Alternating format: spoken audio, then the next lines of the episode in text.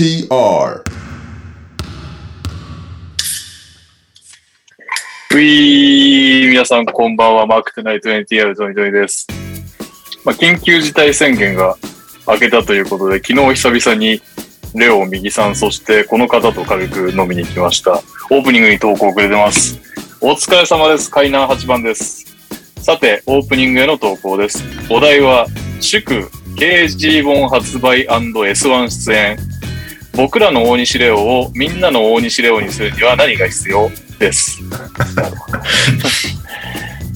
ちなみに、僕の友人のバーテンダーは、海南さんの連れてきた方、絶対年下じゃないよね。風格半端ないね。どこかの組の方と先ほどメッセージを送ってきたので、大柴編集長にはこれ以上風格は必要ないかと思われます。余計なお世話じゃ。それでは新偉人百科も楽しみにしています。いや、結構、バーテンダーもいかつかったけどね。うん。そんなことないのかな えー、続きまして。ファミリーの皆さんこんばんは、おかかです。オープニングへの投稿です。今週のピックアップゲームがエヴァでしたが、エヴァではたびたび合唱曲が劇中で使われていますが、皆さんの思い出の合唱曲などがあればお願いします。また N2 リーグの皆様は今季よろしくお願いします。いいっすね。こうして当選を機に送ってくれるっていうのね。えー、続きまして。収録お疲れ様です。ホイホイホイバーグです。オープニングに投稿します。先日、斎藤佑樹が引退し、今日は松坂が引退ラスト登板をしましたね。斎藤佑樹はよく見てただけに時間の流れを感じましたし、松坂の最速118キロのボールには悲しみを感じ、なんだか虚無感に襲われました。そこで、オープニングのお題は、引退の思い出でお願いします。自分自身の思い出でもいいですし、有名な選手についてでも大丈夫です。よろしくお願いします。えー、続きまして、あと2通かな。オリミラです。オープニングへの投稿です。いつか叶ったらいいなと思う夢や願望でお願いします。自分は公式 NTR ファンタジーに当選することです。オリミラって一回も当たってないんだっけ？当たってないのか。って言あっってないんじゃない？あ、そっか。シェーンさんシェーンシェーンさんの後継者になるんだもんね。引き継ぎをしてたなるほど、なるほど。えー、PS、大柴編集長様へ、すそさんが、大柴編集長と麻雀するのが夢だとツイッターで言ってました。軽い夢だよな。すぐできるな、そんなの。自分もやってみたいと思ってアプリをダウンロードしました。ぜひごご検討のほどよろしくお願いします。あインターネットでやるってことですね。えー、最後。お疲れ様です。ダバツです。オープニングへの投稿です。好きな外国人タレントでお願いします。僕はアイク・ヌアラとマーティ・フリードマンです。マーティはミュージシャンですが、細かいことは気にしないでください。ということで、振り返ります。えー僕らの大西レオをみんなの大西レオにするには何が必要？えーそして、思い出の合唱曲。えー引退の思い出。いつか叶ったらいいなと思う夢や野望をじゃあ、夢や願望。好きな外国人タレント。さあ、どれでしょう？ん。うおじさん二人しかいませんが。みんなの大西レオにするには本人が答えるってなかなか面白い。意外とプランあるかもしれない。うん。はい。なんですかね。はい、お願いします。みんなの大西レオにするには結局それかい。面白そうだから。えー、ラッパーデビュー。みんどまあでも、そっか、坊主さんとか、ハンガーさんとか。あ、自分でしかも曲作れるのか。そう。自分で曲作ってラップして、フィーチャリング坊主、フィーチャリングハンガーでいける。POP もいいな。100円のが贅沢な感じで。ララッパーソングライターみたいな感じでいいじゃん。みんなの対象がよくわかんないな、それ。結局 NBA 好きの人しか買ってくれなそう。はい、ミーキです。よろしくお願いします。えー、佐々木クリスさんとかね、記念にラッパー再デビューみたいな感じで、よりコアな NBA ファンしか来なくなった。じゃあ、ご本人、大西レオがさらにアピールしていくにはってことですよね。で もなんだろう。S1 もでかいよね。茶の間に S1 顔が出てるのもね。そうね。説、あ、そう、説明しますと、S1 っていうね、TBS のうん。深夜のスポーツ番組毎週末やってるんですけど、はい。それの先日土曜日に、あ、でも NBA の話じゃないのかあれ ?B リーグのスリーポイント特集みたいなのやってて。スリーポイントって今すごい増えてるんですよみたいな話を、バスケットボール記者の大西レオさんみたいな感じでコメント V みたいなのが流れてたんですけど、はい。まあ、ね、すごい当たり前なことを言ってすぐ終わるっていうね。3は2の1.5倍っていう。ああ、そうそう。結構喋った。結構、具体的な話をしたんだよ。なんで3が増えたのかっていう。はいはい、はい。パリの話も当然したし、その、ハンドチェックなくなって、ドライブが増えたから、このディフェンスが寄るから、フリーのショットも増えて、みたいな話結構したんだけ いらなかった、そういうのは。ど、そこまでのそういうのはいらなかった。3が2の1.5倍っていうことが重要だった。わかりいいですね。確かに。まあまあ、でもね、あの、タまあ、ーゲットがねいですよね。そうそう、ターゲットがうちらじゃないからね、そのバスケファン向けじゃないからね。うーん。要は他のスポーツも見てる人が大西レオの存在を知るってことだもんね。ってことだね。あいつ、あいつなんだ。うんででも本当にあいつなんだ感が強いから、俺の紹介 V の方が長かったね、多分ね。マジ？あのインス、インスタの俺が通訳した人たちと一緒に撮った写真とかを送っといたの。はいはいはい。くくださいって言われて。で、それで、なんか、そん、こんな通訳とかをやっている人ですっていう紹介されてるうんのはいはいはい。同じぐらいの尺だった。3は2より1.5倍っていう。トンボとか流れてたもんね。あ、そうそうそうそう。ムトンボとレイアレンとパーカーかな？と一緒に写真撮った写真。あまたそれぐらいしないと誰よこれっていう話になるからね。ー それやっても他のスポーツファン、無トンボとか知らなかったりそうだな。確かに。あでもワイプで映ってたアナウンサーさんは、おススター選手ばっかりみたいなこと言ってたから知ってる。おー。いいっすね。うん、みんなの、うんわかんないな。あんまり考えたことないけど、宣伝になっちゃうけど、明日の朝日新聞の朝刊に僕載るんで、おー。それでみんなの大西レオにならないかな。朝日新聞の朝刊って、し朝日新聞っていうか新聞ってどこで買えんの？コンビニ？コンビニでは売ってるね。普通、なんかスポーツしか売ってるイメージあるんだけど、普通の新聞も売ってる？普通の新聞も売ってる。そっか。あ、そっか。産経が始めたんだっけ？産経が始めて、後追いで各社みたいな？駅のキオスクそういうとこに行きゃいいのか。朝日新聞ね、読んでないないや、俺も新聞全然読んでないから、どっかに買いに行くけど、何すればいいんだろうな。何すればいいんだろうな。でもテレビが手っ取り早いんだろうね、きっとね。手っ取り早い気するよね。やっぱうん未だに地上波のその数で言うと、まあちょっと年代はアッパー層になっちゃうけど、うん。見てる数は多いよね、きっと。で朝、朝番組とかだよね。な、なんだろうな。何をすればいいんだろうな。うん。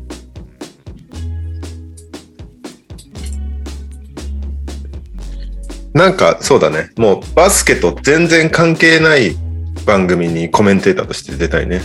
あからそういうことだよね。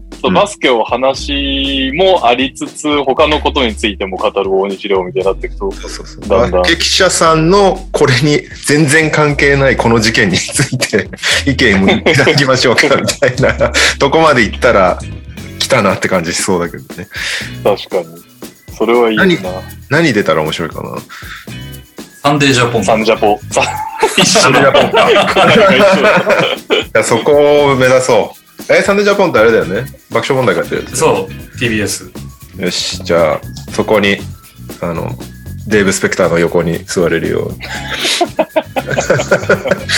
え、デーブの役割奪えばいいんじゃない？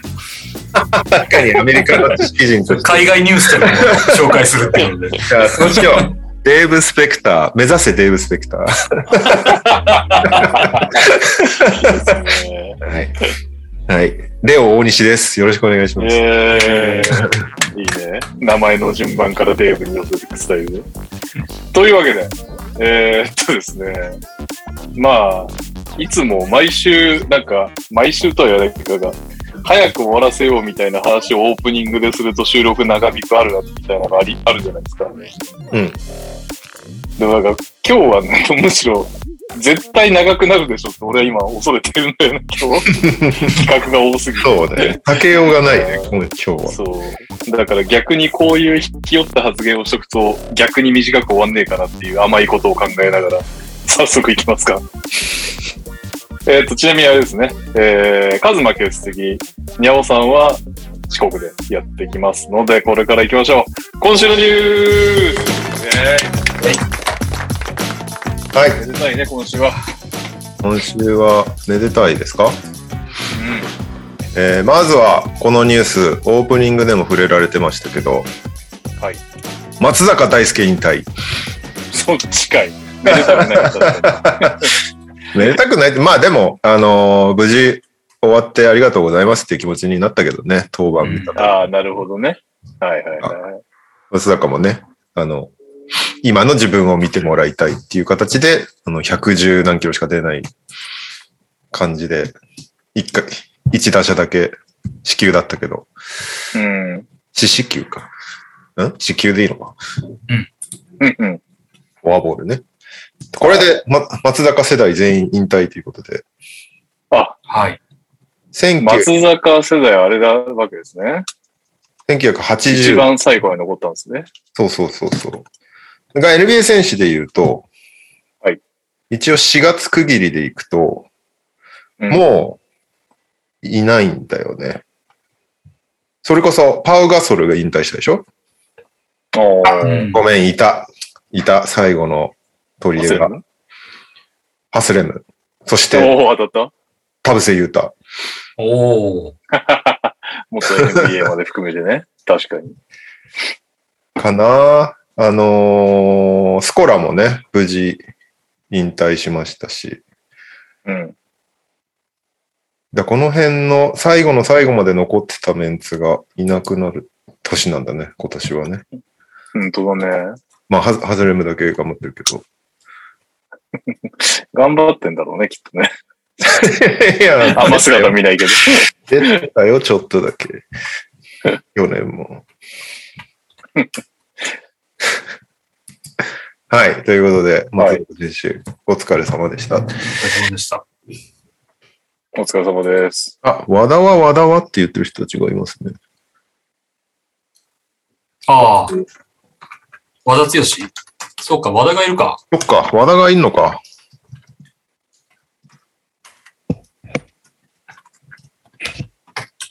まだ投げてんの？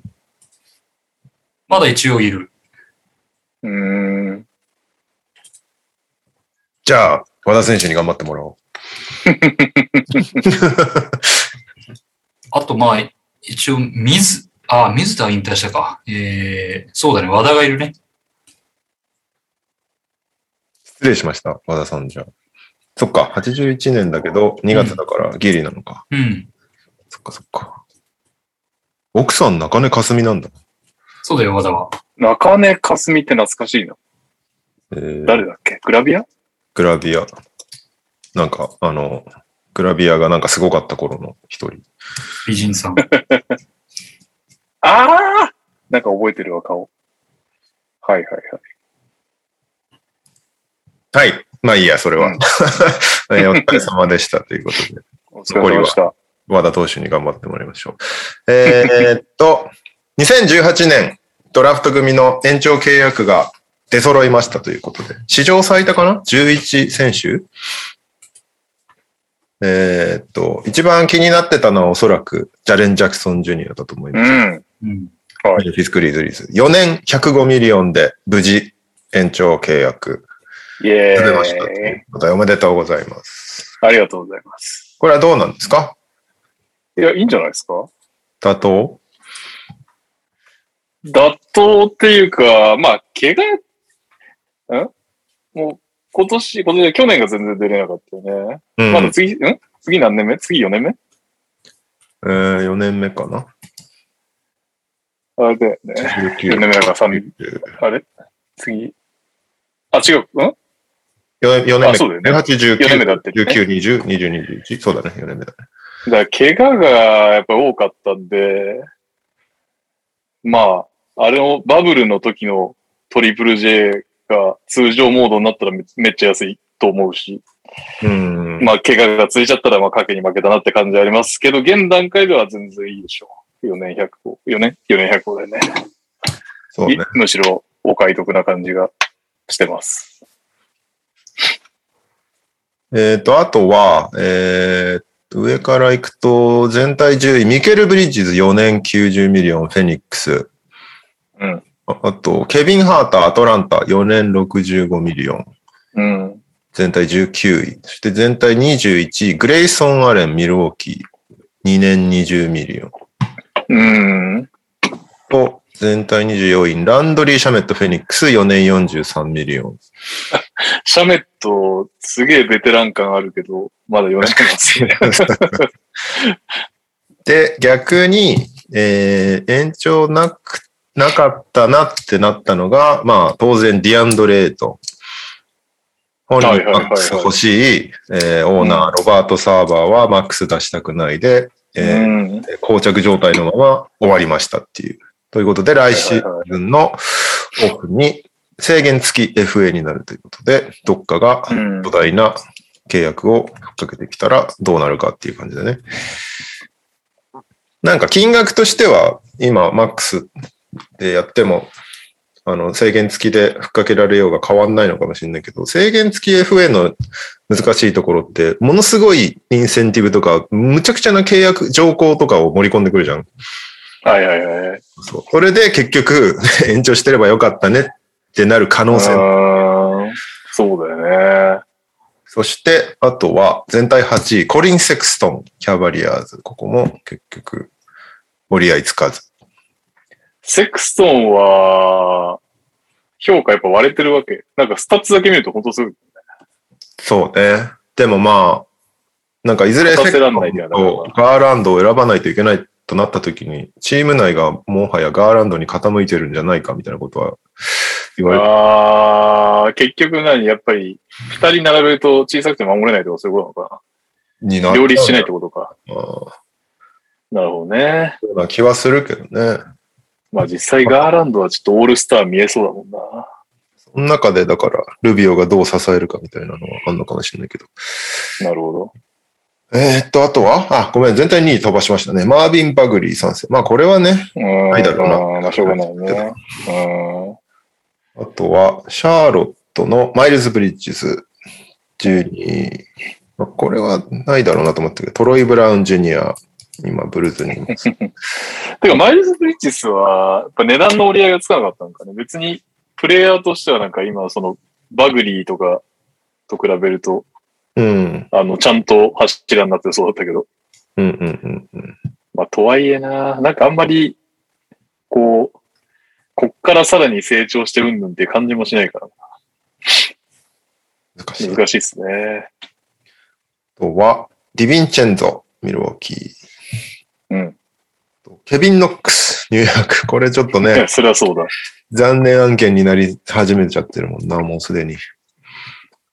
最初のサマーリーグだけだったな、よかったの。そうだね。そうだね。えーモーバンバ、オーランド。うん、まあ、しゃあないな。そして、ロニー・ウォーカー、サンアントニオ。ウォーカー、スパーズ以外だったらいけんのかな？あいつもなんか、まあ、バグリーとかもそうだけど、ハイライトはすごいけどそうなんだよねね。。凄まじいダンクしたりするけど、あと、たまに連打でスリー入れたりするけど、やっぱりダメなんだね、何かが。期待値こそは高いんだけど、みたいな名前がいっぱい今上がってたよね。まあ、そうなっちゃうよな。ランク王、アンファニー・サイモンズ、ポートランド。おー。でワシントンに加入しました。アーロン・ホリデー。うん、まあ、その辺は知らないな、もう。まあね、まだね、制限 FA になるだかだからね、そんなに。悲観する内容ではないけど、一番まあ、物議を醸してるのはディアンド・レイトンとうん。セクストンかなって感じかな。うん。なるほどね。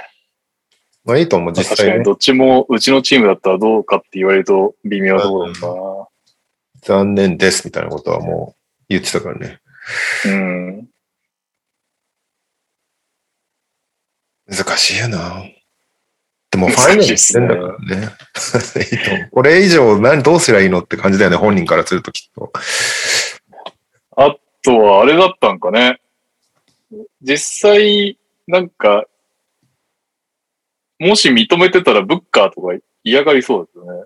いや、契約延長しろよって言いそうな気がするけど、そそこまでもなかったんかね。いやー、その辺どれぐらい、ね、ウッカーの意見が通るのかとか気になっちゃうけど、ただまあ、ガン確かに、ガンガンね、チームによガン、って違うのかもしれないけど、ガンガン周りのサラリーはもう、なんだろう。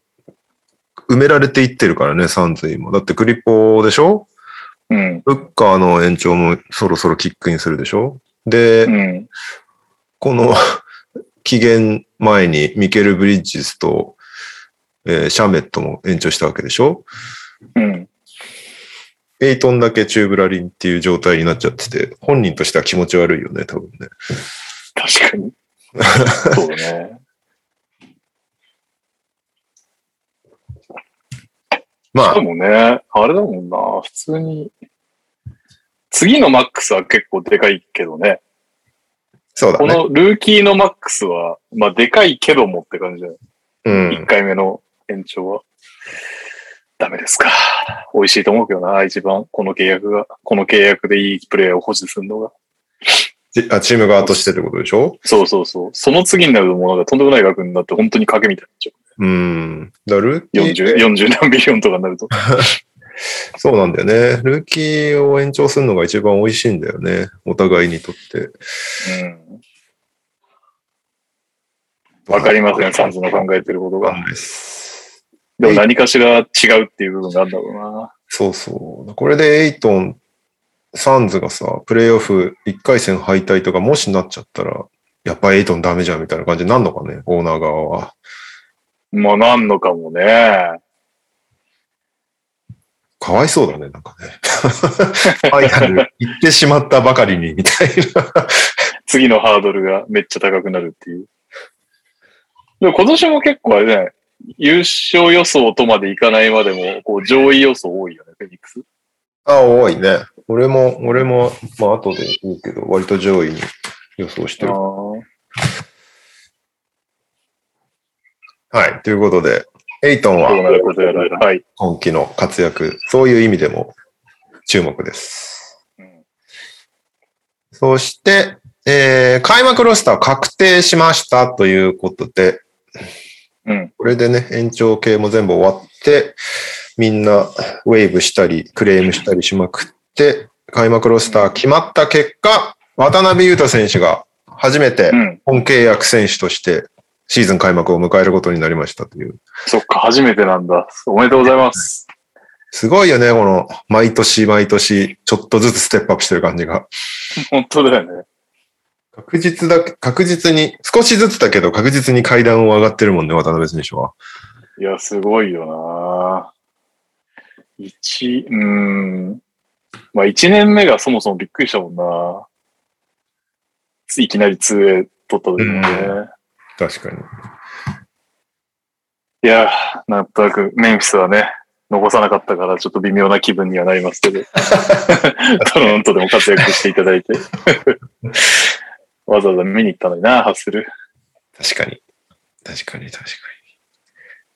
そして、あとは、だ、なんか、面白い動きあったっけなさっき俺はどっかのサイトを出してたんだよ。何のサイトですか ?TMG ですか？あ、違う違う。それは、それはだって、ネタ、ネタサイトじゃなくて、ネタサイト。誰が誰を取ったかっていう、最後に渡らちゃっていっぱい動いたんだよな。あ、そうなの？そうそう。ネッツがデボンテ警告ウェーブしてたのを、うんウェーバーが切れる前にスパーズが拾いましたっていう。で、2ウェイにしました。警告はあれですね。あのーテーブス海選手のチームメイト、大学時代。あ、そうなんだ。へえ。あの、バブルの時、レイカーズで優勝してるよね。あとは、うーんと、あ、右くんがいなくなっちゃったな。あのーヒューンックスが切ったギャリソン・マシューズをヒューストン・ロケットが拾って2ウェイにしましたっていうことで。ギャリソン、ギャリソン、なかなか頑張らない 2A を出れない。そんなにシュートがそういう選手もいるもんな。なんか足りないんだろうね。惜しい感すごいけどギャリソン・マシューズで思うんだけどさ、な。うん。ギャリ、これでギャリソンならやっぱり俺はギャリーだと思うんだよね。ギリ。まあ、ゲイリソンにはならないか。確かにね。今日ツイートしたんだよ。ゲイリソン・マシューズっていう ツイートはしたんだけど、全く誰も反応しなかったから、な 何言ってんだろう、こいつぐらいに思われたんだろうけど、ゲイリー・ペイトンって要はそういうことだからね。そう、一緒なんだ。警察として。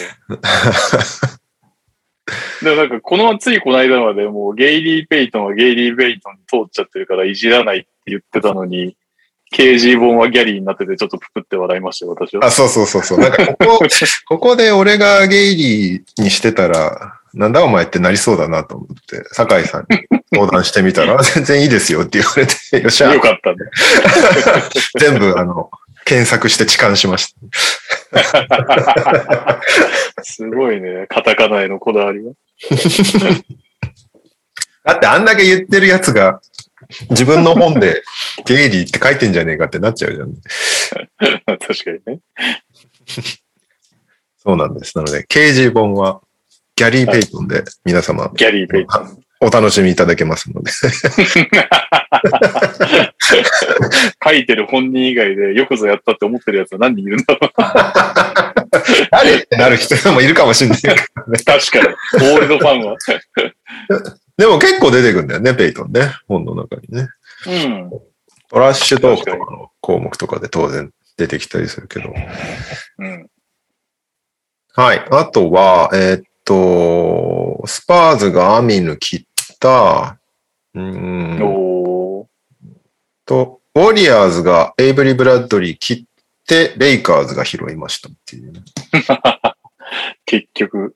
そう、レイカーズが元金に手を出しまくってるみたいな感じ。ブラッドリーなブラッドリーはあれだよね。結局、バブルに行くのは賛成じゃないみたいな感じで参加しなかったんだよね、最後ね。しなかったね。うん。で、そそれ以外のましたからね、あの時期は。はいはい。まあ、あの時のはね、誰、誰の選択も間違ってないみたいな感じだと思うけどね。うん。えー、だからあれ以来のレイカーズ合流という感じですね。はいはい。ウォリアーズとして、なんか最後まで迷ったらしいけどね。エイブリー・ブラッドリーに関して。ああ、そうなんだ。まあ、いたら別に普通に使えると思うけどね。どうなんだろう？ダメなのかな、今？ブラッドリー、マイケル・マルダー、ギャリー・ペイトン2世を切りました、ウォリアーズは。ペイトン2世、そもそもウォリアーズか。なるほど。そうそうそいまいちそこら辺の動きが終わってなかった。う。まあ、この辺はね、細かい動きだから、そこまで追わなくていいとは思うけど、まあ、あとセルテでもィックが厳しいよね。ほんと結構、知ってる名前の選手が普通に切られるもんね。そうそうそう。今言うけど、ジャバリー・パーカー切られましたからね、セルティックス。はいはいはいはい。あ先週やったかどうか忘れたけど、グリズリーズもクリス・ダン切ってるわね。ああ、やってないね。クリスタン切ってたの俺知らなくて、昨日、しばちゃんに聞いてびっくりした。うん。いや、俺もびっくりしたけど、確かになんか、おプレーシーズンの最初、ちょっと使われて、途中からなんか全然使われなくなっちゃって。なるほどね。そのパターンってさ、あ、こいつは OK っていうパターンと、はい、ダメっていうパターンの2パターンあるからさ、ちょっとわかりづらいよね。最初だけ使って使わないでも。やだ、メリルがすげえよな。プレシーズンで30点ぐらい取って残った30点取ってて笑っちゃったもんね。意地だよね。それこそ渡辺裕太みたいなもんだよそうだよね。だってあんだけさ、カット候補見たことないけどメリルかねみたいな話とかしてたのに、な。普通に30点ってって思って。しかも結構オールドスクールなシューター的にとってはな、あの試合は。なんかサマーリーグとかだとドリブルからも言ってたけど、うんプレシーズンレベルになるともう普通にキャッチシュートって感じだよね。そう、だから、この終盤のカットラッシュを見て、厳しい世界というか、大変なんだな、リーグに残ることってってすごい思ったな。本当に居続けるやつは、いやまあベテラン最低保障が発生するぐらいの価値はあるよ。うん。まあ、シーズンね、ね進んでって、あの、ロスター枠空いたら拾われる選手とかもいっぱいいるとは思うから、これで、それぐらい伸びれってわけでは全然ないんだけど、ブレイザーズとか、例えば、デニス・スミス・ジュニアは残ったけど、マーキーズ・クリス、クイーン・クック、パトリック・パターソン全員ウェイブされたからね。ああ、キース・クリス。知ってる名前ばっかり。ポテンシャルだけだったな本当それこそハイライトとかマジやべえけどな。そうなんだよね。だから、こんやって切られてる名前をいっぱい見てると、まあ渡辺選手すげえなってなるし、馬場選手大変な道を選んだなっていう感じもするしっていう。確かにな少なくともその辺の今切られた連中より使えるっていうことを証明、まず証明しなきゃいけないってこと。すげえな。そうそう。デニスミでギリギリレベルでしょ。デニスミぐらいなんなきゃいけないってことでしょ。やべえ世界だ。デニスミ間違って B リーグ来てほしいわ。マジで楽しそうそだ。ジャバリパーカーでもいいけど。な来てほしいなあ、ウェイン・セルデン・ジュニアがニックスの開幕ロスター入りしましたよ。おめでとうございます。グリズリーズレジェンド兼ブルーズレジェンドのウェイン・セルデン・ジュニアさん。いいじゃないですか。セルデン結構好きだったけどね。いや、俺も全然嫌いじゃなかったな。いなくなった時ちょっと寂しかった。かっこいいし。うん。右くん戻ってきたんで、ギャリソン・マシューズについて何かありますか、何もないです。あっさり。はい。という感じかな。です。開幕ロスター決まりましたというニュースでした。えーおーいえーっと、あとは、なんだろうな。えー WNBA シカゴスカイが初優勝っていうね。ブレッシュ。すいませ。うんん ありがとうございます。もう全然 WNBA にどこに誰がいるかは分かってないわ。俺も W リーグでさえ結構怪しいの。終えてないけど、あの、LA スパークスで結構スターだったキャンディス・パーカーがシカゴスカイに移籍して1年目で優勝って感じだね。なんで、優勝した瞬間、みんな、今スパークスの、えっと、ヘッドコーチ、デリック・フィッシャーなんだけど、はい。あの、シカゴスカイが優勝した瞬間、みんなデリック・フィッシャーをやじるみたいなツイッターが散見されました。デリック・フィッシャー。一番、え、スカイのヘッドコーチ？何が？あ、違う違う違う、スパークス。LA スパークスのヘッドコーチがフィッシャーで、デリック・フィッシャーなんか WNBA のヘッドコーチやらせて大丈夫なんです確かに。めちゃくちゃ女のイメージしかないんですけど、フィッシャーさん。なんかパーカーを去年だったかな？すごいなんか重要な場面でうん。使わなくてベンチ、ベンチに送っちゃって、で負けるみたいなシーンがあって、それで移籍して優勝したよみたいなのでみんな矢尻に行くっていう。アメリカそういうのやるから受けるよな。そう。日本ってやりづらいよ。そういうの。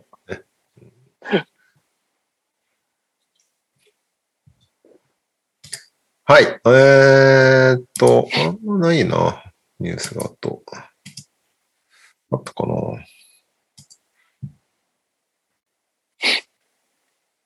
あ、ダニエル・ギャフォード3年40ミリオンの延長契約してましたね。そうだ。あの、ドラフト組じゃない人たちの延長も結構あったんでね。なるほどね。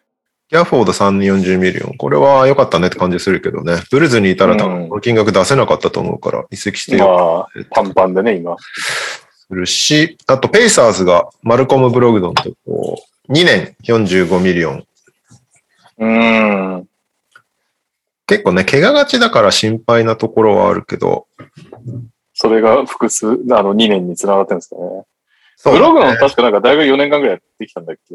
結構年なのかうん、結結構年だったはず。で、結果的にブログドンが延長契約を結んだってことは、もうシモンズのトレードには突っ込めないってことだと思うから、契約したてだし、ああ、じゃあインディアナもなくなったんだ。もうそこはもうないっていう考え方でいいんじゃないかなっていう。シーズンやり通すのかな、フィラデルフィアで。そ。そうそっか、そのニュースがあるのか。シモンズが、えっと、合流しましたと、はい。ジクサーズに。突然現れたっていうね。誰も知らさなかったっていう。で、うん一応その隔離期間を終えて練習に合流して練習している動画とか出てるんだけど、もうすごいなんか死んだ魚みたいな目をして、なんか、とりあえずなんとなく体を動かしてるみたいな。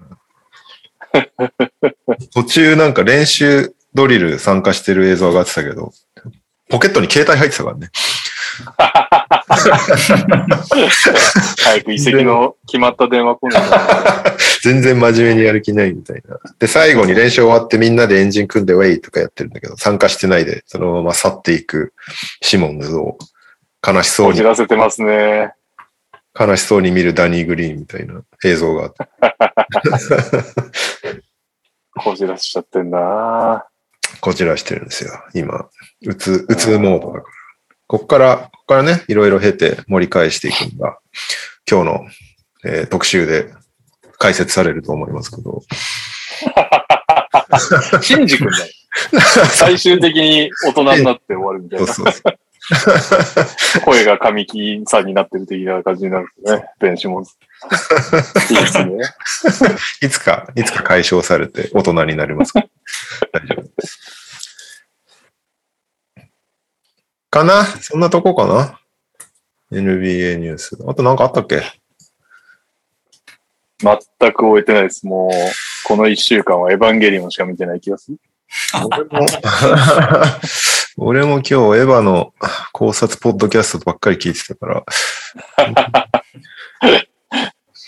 そこまでは至らなかったな。でもそこ行っちゃうともう右さんの話がわけわかんなくなりそう。はいはいはい。あとあの、パンパンフレットを読み返してた、おー、はいはいはい。監督の話。あこれは真の、真エヴァンゲリオンあの、安野さんじゃなくてね、あの、鶴巻さんとか、うん。まひろさんとか、あの辺の監督のインタビュー記事を読んでました。なるほど。そんなもんかななんか、あった気もするんだけど、あ、そうだ、ドウェイン・ウェイドの息子が G リーグ入りするっていうね。えー、しかも、あの、ユタの、大学行かずに、普通大学行かずに G リーグ入りってさ、あの、イグナイトとかあーはいはい。はいはいはい。じゃなくて、ユタのチームに入りそうっていう。まあ、父ちゃんがね、ねマイノリティオーナーだからっていう話だけど。実力どうなんですか？ウェイウェイドジュニア、なんザイールがなんだっけ？ザイ、うん、ザイ、ザイアウェイドなのかな？うんいや、それなりだと思うんだけど、まあ、すごい縁故採用感は出ちゃうよね。ね まあね。あと、あれだ、リアンジェロ・ボール。次男が、うんシャーロットの G リーグチームに入りますね。うん。んで、G リーグ割と注目というか、そして僕がなんとなく掴んだ情報では、馬場選手 G リーグ行くテキサス。あの、彼のプライベートトレーナーみたいな人がインスタに投稿してたんだけど、今シーズン、馬場はテキサスレジェンズとのために、なんか準備期間を僕とやってましたみたいな投稿をしてて、あ、そうだはいはい。それで知るっていう。なるほどね。多分、確定で大丈夫と思うんですよ。違う、違うソースからも一応情報いただいたんで。えー、そうですていうかもう別に、あなた本人に確認できんじゃない？いやいやいや、本人にはなんかまだ連絡はしてない。えーいやー、今、どんかい、どっか、なんか、トヨタとかがサポートとかもらってんのかな？辛いよね、G リーグもね。ちょっとでも給料上がったのか。うん、ちょっと給料上がったはず。なんか少しずつ、その、株リーグの待遇良くしようみたいな流れあるよね、スポーツ界で、アメリカうの。ん。はいはいはい。今度から野球もマイナーリーガーの住宅をなんか保証しないといけないみたいなルールになったらしくて、あ、そうなんだ。へえ。野球もマイナーリーガーのあの待遇がだいぶアップするはずで、それに合わせて G リーグとかもそれなりに良くなるんじゃないですかね。なるほど。まあ、なんかバスケはね、選手強化が強いからね、結構ね。ああ。そこはどんどん待遇良くできそうだよね。G リーグは多分別なんだと思うけど、選手会って。そうなんだ。確か。違ったっけな。まあでもそっか。確かにね。うん、そうそう。G リーグプレイヤーズユニオンみたいなのが。なんで、うん。はい。ということで、J リーグも今シーズンは注目することになりそうだなという気がしています。うん。NBA ニュースはそんなとこかな。おい。はい。じゃあ、日日本方面。日本方面俺ない。ない。ゼロ。ある？ある？なんかあった？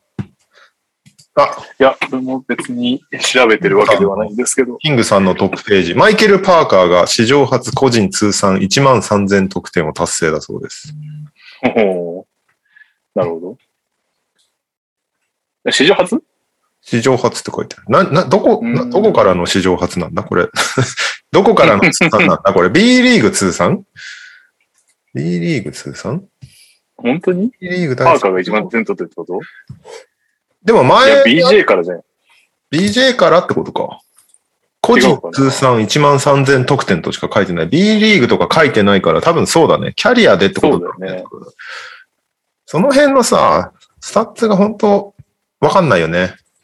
うん。なんとかしてほしいよね。ね確かに。1万3000得点って、どんなもんなんだろう。NBA で言うと、はい。1万3000は、1万3000。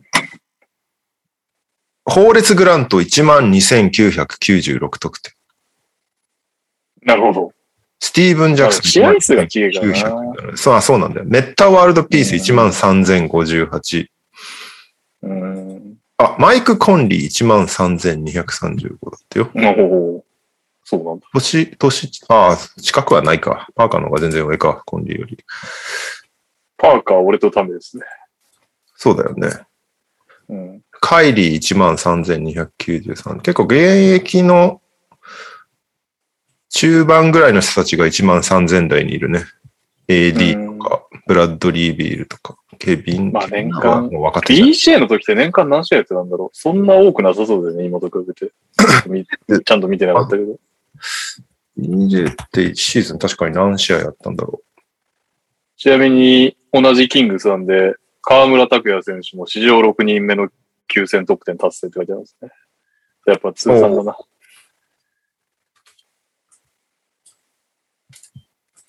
1万が1個の壁なんだね、じゃあね、やっぱりね。うん。確かに。はい。日本方面、そんなもんです、僕。もうい、では、投稿行きましょうか。はい。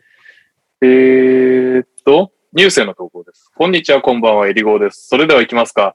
今週の秋田、連敗もやれる、やれると思う説。駒足りずとも戦わねばな。えー、伊藤選手が負傷、アイバーソン選手負傷、川島選手が原因不明で謎の欠場だそうですね。千葉にボコられてたんだっけ、秋田？うん。秋田相当ディフェンスいいけど、ボコれるとやっぱ千葉強えな。続きまして。こんばんは、土井健です。今週の川崎のコーナーへの投稿です。1戦目、100点取られて惨敗も、次立て直し、なんとかリベンジ。琉球はめちゃくちゃ強かったです。今シーズン優勝してもおかしくないチームだと思います。川崎から以上です。川崎はなんか、強豪、宇都宮琉球だっけ？なんかアウェーが続いてちょっとかわいそうな感じでしたね。えー、続きまして。お疲れ様です。ミケル。今週も京都短歌をお送りします。山抜けがサイモン離脱7人でローテマースも滋賀に連敗以上となります。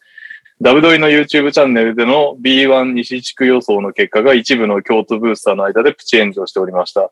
あいつらはバスケを分かってないだとか、ちゃんと試合結果見てから喋れとか言われてました。過激派はどこにもいるんだなと感じました。京都からは以上です。まあ、京都ブースターはどこまで望んでるんですかね。なんか、無理やり全チームランク付けして、なんかいろいろ理由つけてランク付けしてってやったんですけど、うん結局なんかトップ3、4ぐらいはもうなんか変わんないのよ、みんな。うんうんうん。で、下位の3チーム、4チームもまあまあ、大体変わんないんですよ。東地区なんかズバリ一緒で、西区はちょっと割れたけど。だからそれを京都は、の一部ブースターはどこまで望んでるのかなうちは、三河より強いぞっていうレベルを 望んでるのか。いやいや、紳士より下は困るよと思ってんのか。まあまあまあ、頑張ってくださいという感じですね。まあね、ウサが望んでることだけ言ってもしょうがないからね。まあ、ああいうのはね、別に俺もグイズイズの予想なんかね、回に予想されたら、けって思いますしね。それを覆す結果を京都さんが残してくれると。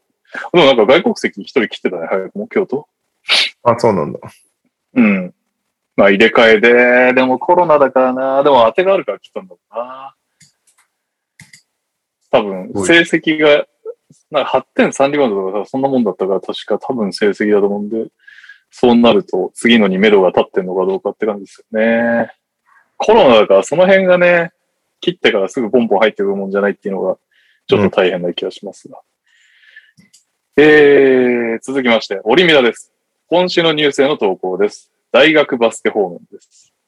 東海と日大無敗のリーグ戦、そろそろ行きたい会場観戦。春のトーナメント決勝で当たった東海大と日大が現在無敗です。都内で行われる試合が徐々に減ってきているので若干焦ってきました。かっこ最後の2試合が茨城なので。これからも大学バスケを追っていきます。いいじゃないですか。東海ね、河村選手、日大、米津選手とインタビューしてますからね。確かに最近、ね、そっち方面も熱くなってきたね、ダブドリ彼らが、またね、特別指定で荒らしてくれると嬉しいですよね、B リーグも。うん。その面白さはあるよね。うん。特別指定の。はい。そして、新しい人ですね。新しい人ではないですね。新しいコーナーですね。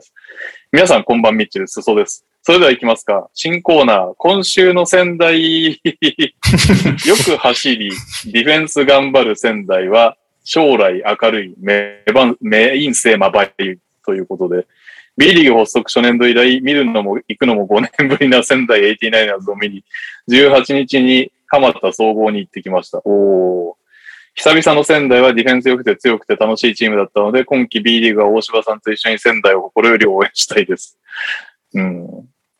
でも今、Z がね、そんなに今年多分、そう熱くないですからね。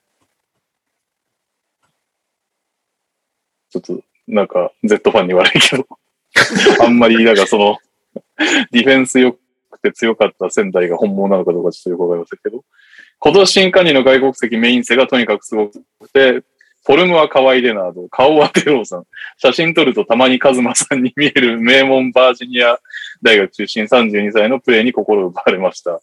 カズマさんね。カズマさんの方がムキムキに寄せててますからね。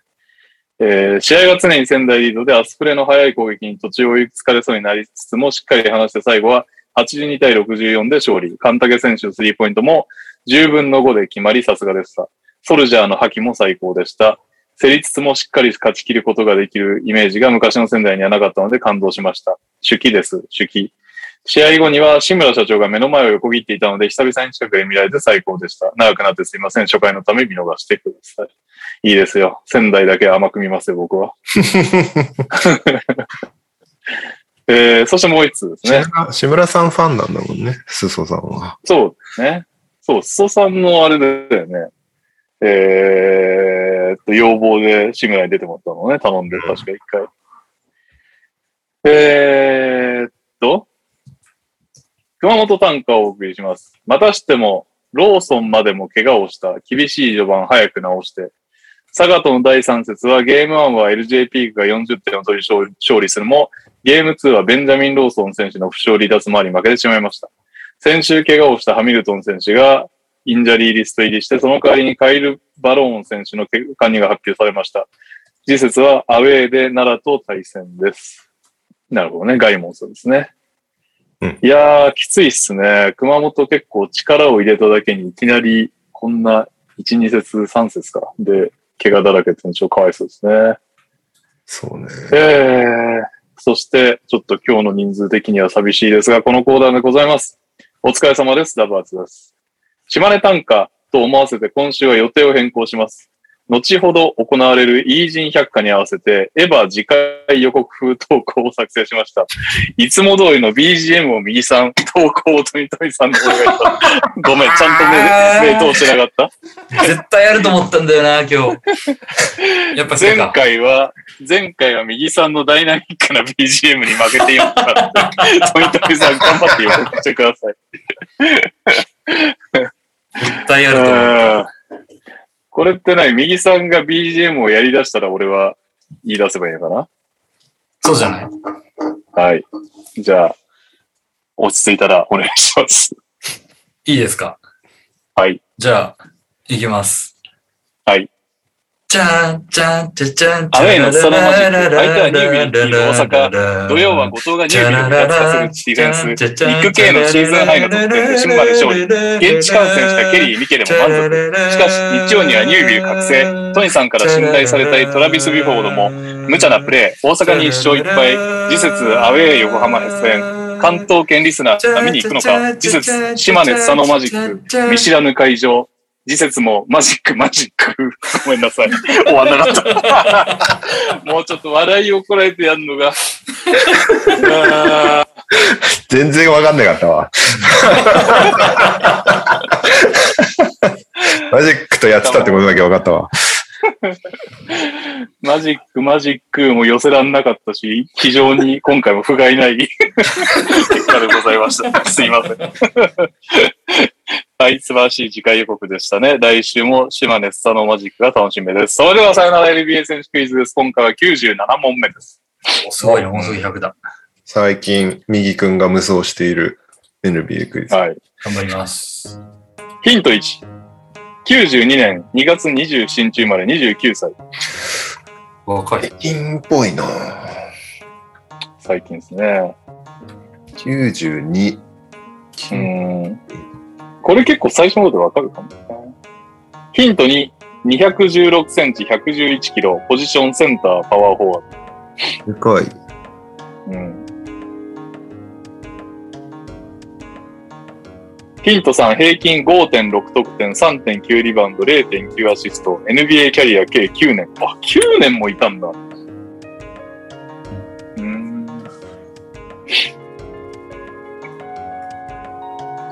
ヒント4、奥さんが超美人。そう超美人。もうここら辺でわかりそうだ。ヒント5、ゲーム好きで e スポーツのプロチームとも契約。あ、わかった。レオさん。マイヤーズ・レナード。正解。ウェイウェイ。えー、残りのヒントはヒント6、2012年ドラフト11、ヒント7出身、イリノイ大学、ヒント8、ビールの早飲みが得意、ヒント9、ユダヤ人に対しての差別発言により居場所を失う。正解はマイヤーズ・レナードでした。うんバブルに持っていったゲーミング PC はすごくかっこよかったですね。鳥取からは以上です。9年も。なるほど。ね、すごいね。じゃあ、にゃおさん来ないんで、あのコーナー行きますか？ちょっとその前に新しいの取ってきます。レナードって結局どうなったの？今、チューブラリーになってんの？うん、今、ヒートく、ヒートから OKC トレードされてクビになって、今、えーユダヤ系の集会とかに行って、で、ぜひまたヒートで復帰したいな、みたいなことをこの間言ってました。なるほど。まあ、自分の蒔いた種種だからね。そうなんだよね。あれは、ね。なんか擁護しようがないというか、すごいなんか悩んで悩んで出たセリフがあれだったから。もう今日は全然 NBA ニュース収集できなかった。ずっとエヴァのこと考えて いやー、一応ね、一応まとめましたけど、ちょっとまとまったかなっていうのが、さっきから心配に見てるんだけどね。お待たせしました。じゃあ、それでは、行きますか。新、イージー百科イエーイというわけで、このコーナーあれですよね。え、1年前ぐらい ?1 年は経ってない。1年以上かな1年以上。うん。多分、4月とかとかだったと思うんで、20年の4月だ。昨うん。日聞き返してたんだけど、ちょうどだから1年半ぐらいですかね。そうだね。はい。やる、やることなくなったぐらいの頃かな。ああ、そっかそっか。なるほど、なるほど。バブルのはいはいバブル前の時期か。うんまあ、なんとか人百科シリーズとして、右さんが時折いろんなバスケ関係ないものとか、バスケ関係あるものの特集をしてくれるうちの、いいは何のいいでしょうか右木さん。はい、エヴァンゲリオンですね。はい。というわけで、ここから、あの、気になる方は、イージン百科の方は、100ウィーク139だったと思うんで、そちらを聞き直していただき、今回は、新イージン百科ということで、よろしくお願いします。はい。では、参りましょうかね。えー、前回さ、はい、A45 枚つってたのよ。聞き直し。はい、はい。今日は印刷してない ?A4。印刷はしてないですね。ただ今回ですね、今のところ A47 枚になってますね。やっぱやればよかったな。俺、ツイッターで、ツイッターで右くんの資料のオーバーアンダー6で、いや、投票取ろうと思ってたんだよ。上か下かっていうのをやろうと思ってた。やればよかった。はい、では、えー、いよいよね、この時が来てしまいましたね。えー、もともとやるややるとは言ってたんだよね。あ、まあそうそう俺聞聞いときたかったんだけど、これさ、ネタバレはさ、ちょっとあるんだったら先に言っとかない？はい、こあのの放送はネタバレありです。あそ、それをですね、あの、今からちょっと前振りで言いますんで。ありがとうございます。すみません。ー余計なお世話でした。いえいえ。まあ、ちょっとあのー新エヴァンゲリオンという作品が先般公開をされまして、で、現在 Amazon プライムなんかでも見られるんですけれども、あの、新世紀エヴァンゲリオンというアニメの、えー最終作という位置づけなんですが、まあこれあの公開されてからだいたいに、えーエヴァが始まってから25年間ぐらいになるわけですよ。うん。はい。ええだからいよいよこの四半世紀の戦いに終止符が打たれる時が来たと。長かった。うんうんうん。で、えーこれ今年3月ですね、公開された新エヴァンゲリオンの感想をもとに、えーはい20年4月に放送されたイージン百科の続編にして最終章という位置づけでお送りいたします。そりゃそうやろ。お、このタイミングでニャオ先生降臨。おー来ましたね。じゃあちょっと自己紹介だけしてもらえますか？急に話の腰折れるけど、大西レオをもっとメジャーにするには的なお題です。あー、もっとメジャー、これ以上欲張りますね。俺が言ったんじゃねえわ。えー、なんだろうな見てみたいのは、まあ、一言で言ってバラエティ番組に出てみてもらいたいです。ああ。うん。まあ、ちょっとなんかあのサンジャポ近いノリだよな。あ確かに。、そうですね。あサンジャポか。なんかそうですね、芸人の人とかとのか兼ね合いとかが、レオさんうまくできちゃいそうなんで、なんかそういうの見てみたいなっていう。なるほど。今はいロロフトプラスワンで証明してから、まず、そうですココリコ田中さんとの絡みで。はい。田中さんから直接、あれですよ、オファーが来るかもしれないですよ。一緒に NBA 番組やりましょう、レオさん。ね楽しみですね、あれは。はい。テレビに出ても見てもらいたいと思います。えー、にゃおです。よろしくお願いします。はいということで、今日はカズマ不在なので、全員揃ったところで今、新イージンが始まったところでございます。やべえ。いいところに。はい。じゃあ、ちょっと話を戻しますと、まあ、その、うんえー、エヴァンゲリオン、新エヴァンゲリオンの感想をもとに、えーお送りいたします。えーで、まあ、ちょっと前振りとしてさっきありましたけれども、えー今回、重大なネタバレを含みます。おー、じゃあ、は見なのでる予定の人はダメなのね。はい。見る予定がある人は、えー、悪いことは言わないから、ここで一度スイッチを切ってください。はい。はい。ねえ、えっと、後追いで聞いてる方は、ここだけ飛ばしてもらった方がいいかなというふうに思います。うんで、えーもう一個ちょっとその、いろんな考察サイトがちょっと溢れていて、はいでまあ、あと、さっき話もありましたけど、ポッドキャスト等でも考察をしている人がいるぐらいで、うんまあ、いろんな説があります。うん。で、まあ、あのー自分でまあ見れる範囲のものは見たつもりなんですけど、えーそういう、そこに書かれているものとの、まあ、なんか重複だったりとか、まあ、あとはその、うん。違ったりとか、いろいろ人によってまあ、受け取り方が違うので、まあまあ、はい。その辺はえーあるということを前提にしつつ、えーあくまで私の個人的な意見ですっていうことで、ちょっと聞いていただければと。あれに対して一つの正解は出出出ようがないもんね。まあね、結局、あの、安野秀明しか知らないっていうことだと思いますんで、は。はいい。というところでございます。はい。では、ね、最初に簡単なおさらいからいきましょうかね。そしたらね、はい。はいはい。えーこれまでのエヴァンゲリオン。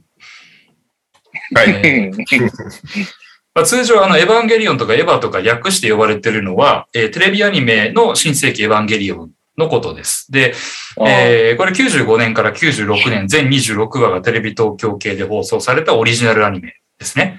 うんで、これが終わった翌97年に、えー新エヴァン、新世紀エヴァンゲリオン劇場版として死と新生、エア、真心を君にっていう2本が公開され、えー賛否両論が巻き起こったテレビアニメ25話と26話が完全新作として制作されて、大きな話題となり、ブームに完全に火がついたという形です。で、それから10年後に2007年になって新たにリビルド再構築されたものが新劇場版シリーズ。で、えーこちらで最初に公開されたジョから14年後のに2021年、えー3月、ようやく最後の第4作目、えー新エヴァンゲリオンが公開されて、えーこれをもって25年間続いたエヴァシリーズが正式に終焉を迎えたとうん。いうことに相になりました。はい。で、えー皆さん見ていただいたと思うんで、まず最初、えー感想からいきたいと思います。えーどうでした？えーしシンガってこと？シンそう、新、今日はちょっと新中心の話に行きますんで。ああ、新中心のところ、ちょっと一回言わせてもらいたいんですけど、僕は95年のテレビシリーズをリアルタイムで見ても、記憶がまばらな状態から一気にこれのためにワープして、あの、新、新劇場版でいいんでしたっはい。上、上波級シーンを見たんですよ。はいはい。はい。なので、9で迷子になりました。とりあえず一旦、一旦はいはい9で迷子になって、死んで、でもとりあえずなんかなんとなくいつもバッドエンディングなイメージだったのが、なんとなくハッピーエンドっぽい感じになったのが、うんまあとりあえず良かったのと。精神衛生上。良かったのと、す全体的に意味はわかんないけど別に見て損しないというかなんか、まあ、こう、浸れる映画ではあったので、まあちょっとそれこそ、この間もなんか比べちゃったけど、デビッド・リンチみたいな なんかこう、意味は細部まではつかめないんだけど、うん。あのーまあ別に見てて楽しめたんですよ。はい。ただ唯一ね、僕あれだけよくわかんなくて、あ大体はさ、全体的にはわかんなくていい映画って、この間も、イージンでも右さんが細部までわかろうとする必要性はないって言ってたので、はい俺もそう思って、細かい設定は特に気にしないで見ようとは思ったんだけど、あの、うん。マリちゃんだけちょっと意味わかんなかったですね。なんか、最初、なんか、最後あんなに、あの、重要な人物になるような伏線があんまりちょっと俺は感じ取れてなくて。ああ、なるほどねだ。からそれがどっかにあったのかなとか、あの人はそういう、こういうことだったんだよみたいなのをちょっと今、新イージンに期待してます。なるほど。私の感想は以上でございます。はい。レオさんどうですか？僕は、えっと、見終わって、まず先に思ったことが、えー、安野さんお疲れ様でしたっていうのと、えっと、安野もよこさんありがとうございましたっていう。そうですね。はい。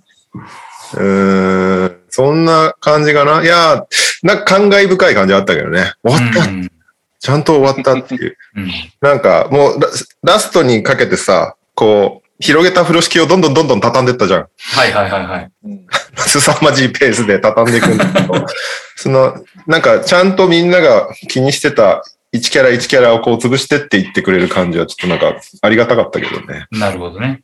なんかうんもうキャラによっては、なん、2、3回泣いたもんな、俺。初めて見たとき、新劇。おお。えまあ、お疲れ様ですっていう気持ちが何よりも強い涙だったような気はするけど。なるほど。なんで僕は非常に満足しました。ー、おーはい。じゃあ、にゃお先生のありがたいお言葉をちょっといただいて。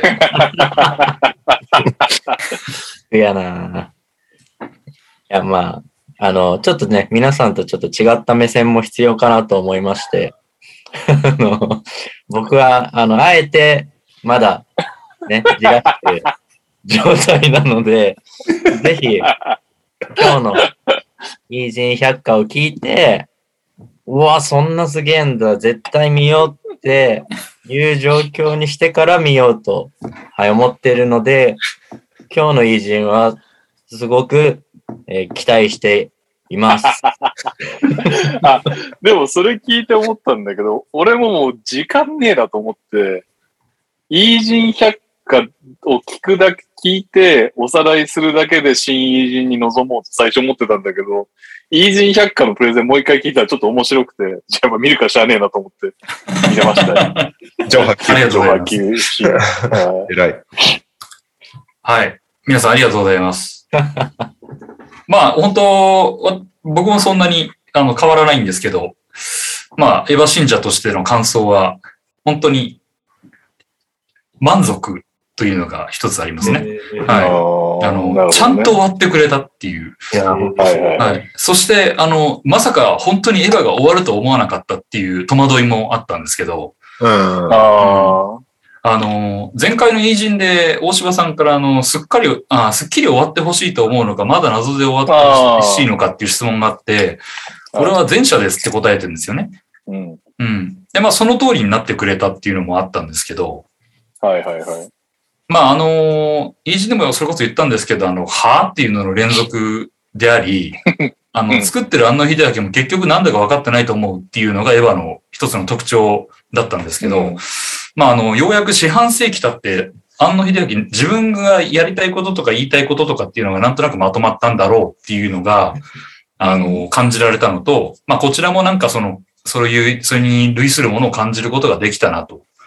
うん。まあ、あの、エヴァンゲリオン時代から派手に飛び立って、何度も着地に失敗しながらさらにジャンプして、最後ここで転んだらもうダメだっていう段階で想像以上に綺麗に着地したっていうのがこの新エヴァンゲリオンだと思うんですけど、はい。まあ、あのーファンとして、まあ、ある程度やっぱ予想はしてたんですよ。もうそろそろ年だし、安野さんも。はいはい。うんもうこれいい加減そろそろ終わらせてくんないと、俺らもこれどうすりゃいいのよっていう状況だったんですね。ただ、うんその一方で本当にそんなことできるのかなっていうのと、うん。果たしてエヴァって本当に終わんのかなっていう気持ちがあったので、まあそれを、あの、ちゃんと、あの、終わらせてくれたっていうのは、ただただ拍手であり、まあもちろん寂しさはあるんだけど、まあこれでよかったんだなっていう気持ちにうん。なりました。まあ何とも言えない幸福感と喪失感っていうか、そうね。なるほどね。である、ある人がですね、あの、ものすごく仲の良かった幼馴染の結婚式に参加した感じっていう表現してたんですけど、なんかすごいよくわかる表現だなっていう。あの、それで、レオ君が、あの、泣いたって言ってましたけど、私、あの、オープニングで泣きましたね。はい。オープニングのね、あの、スタッフロールが出てくるんですけど、あの、赤い世界で3人、あの、シンジとレイと、あの、アスカが歩いているシーンがあるんですが、あれのサギスさんの曲がいいんですよね。あの、本当物悲しい感じで。うん。でそれを見ながらなんかもう、ああ、終わっちゃうのかなこれ本当にエヴァ、エヴァこれで最後なのかなっていうふうに思うとなんか、ちょっと、込み上げてくるものがありまして、長かったな劇場で泣いたの？劇場で泣きましたね。えー、あ、の、我慢できなくなって、最初あの、嫁さんと見に行こうって話してたんですけど、我慢できなくて、だって一人で見に行っちゃったんですけど、フライングしちゃいまして、で、もう一人で映画館で見ながら、ポロポロポロポロ泣いていたのをちょっと覚えてますね。ちょっと、この四半世紀。はい、四半世紀いろんなことがありまして、はい。なんかそのさ、終わる終わらないすらネタバレ対象に含まれてたのがちょっとエヴァっぽかったよね。そうそうそうそうそう。この、この新エヴァがさ、公開されて、しばらくネタバレ禁止期間っていうのがあって、そうの、ん制作会社側が、じゃあここからネタバレ OK ですみたいなツイッター上で、うん しばらくは見てから喋らないでくださいっていうところなんだけど、その中に物語の話じゃなくて、終わるね、みたいなことすら言っちゃいけないみたいな。エヴァっぽいというか。そうなんですよ。あの、桜田ファミ、ファミリア的な、なんか、これ本当に終わんのかなこれ、た完成すんのかなみたいなもんだったので。いやいや、まあね、でも本当良かったですよ。まあなんかあのーまあいきなりちょっとネタバレいきますけど、さっきね、大城さんも言ってたんであれですが、あのー唯一、なんだろうな、まあ安野さんらしいなっていうか、まあ唯一のちょっと、あの、クスッときたところっていうのは、あの、これだけ王道をぶって新劇場版作って、あの、うん誰がどう考えても、綾波レイエンドで終わるんだろうなっていう風な流れをひたすら積み上げていったわけじゃないですか。うんうんうんあの、ジョでレイに守られて、うん。歯でレイを助けて、うん。うんで、Q でレイを失ったことで精神崩壊を起こして、うん。で、ああ、やっぱりこれはレイが最終的には大事なのかなと、あの、旧劇場版はアスカエンドだったので、あ、そうなんだ。うん。あのー、アスカに最後気持ち悪いって言われて終わるっていうやつなんですけど、あのー、それはハッピーエンドじゃないわけね。そう。で、ようやくこれで、あの、綾波レイがヒロインたる、えー立ち位置を獲得して終わるのかなと思ったら、あの、急に出てきたマリとあっさりくっついて、レイは成仏させて終わるっていう、もう、庵野秀明感全開みたいな感じの終わり方だったんで、まあ、ここは良かったですけどね、本当よかったんだ。はい。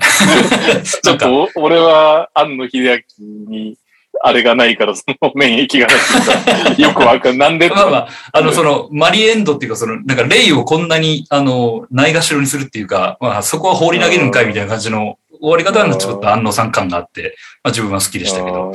はい。さて、えー、それを踏まえてですね、まあ、中身の話に行きたいんですけど、えーまあ、新エヴァはですね、まあ、個人的に一言で言うと、あの、調和と成長の物語だと思うんですよ。なるほど。はい。で、まあ、それは、あのー真珠であり、玄道であり、まあ、うんやっぱ安野秀明の物語なんですよね、結局、エヴァンゲリオンは。そうなんだよね。もう詩小説なんだよね、彼。そうそうそう。あのー実際に、安野さん言ってんですよ、自分で。エヴァは僕の私小説ですっていう趣旨の発言を90年代から結構繰り返していて、えー、まあ、実際それは認めるところなんで間違いないんだと思うんですよね。だから、あの、アニメという表現に一人称の自意識っていうか、あれを持ち込んで、まあ、碇シンジっていう主人公の内面に、まあ多くの観客、見る人の心を巻き込んでいったのがエヴァの特徴だったんですけど、まあ、そこに加えてその特撮オタクとしてのこだわりをふんだんに入れ込んで、あの、安野さんはウルトラマンとか大好きなんで、うん。で、そういうエッセンスを入れて、良くも悪くもあの、安野秀明の子供のままの一面をずっと表現し続けた作品だったというふうにちょっあと僕はそういうことなんだ。そう。う。で、まあ、つまりは信者は確実に安野秀明だったんですよ、最初は。で、あの、まあ、裏付ける意味で NHK でこの間プロフェッショナルが放送された安野さんの回があったんですけど、あれに出てきたあの、ジブリのプロデューサーの鈴木さん。うんあの、安野秀明はもともとジブリにいたので、なるほど。はい。が、鈴木さんが言ってたのは、安野秀明は、一言で言うと、大人になりきれてない大人だって言ってるんですよ。うーん。まあ、だからやっぱそういうことなんだと思うんだよね。その子供の心が良くも悪くもずっと残っている人っていう。うん。で、えー、ただ、あの、2021年6月号の月刊ニュータイプに書いてるんですけど、そこにあの、尾形恵美いや、い月間ニュータイプ。ニュータイプっていうのあるんですよう。んあの、オタクっていうかアニメの雑誌。へえ。それこそ角川じゃないこれ。あ、そうなんだ。そうなん大体、そっち系は角川なんじゃないかう。ん。で、それの尾形恵美さんのインタビュー、あの、真珠の声の人ですね。おお、このはい。中で、あの、安野さんが、俺はもう言動になってしまったっていうふうに言ってたっていう言葉が紹介されていて、うーん。で、まあ、その言葉を聞くと、あの、新エヴァの終盤の、えー、真珠と言動の対決っていうのが非常に大きな意味を持ってくるように感じられませんかという。なるほど。だから25年前に碇真司としてこの物語始めた若い安野秀明と、25年経って言動の年齢とか立場に近づいた現現在の安野秀明が対話して安野さんっていくつ？今60近いぐらいだと思う、多分。ああ、なるほど。うん。安野秀明。61歳。そうですね、61ですね。ね。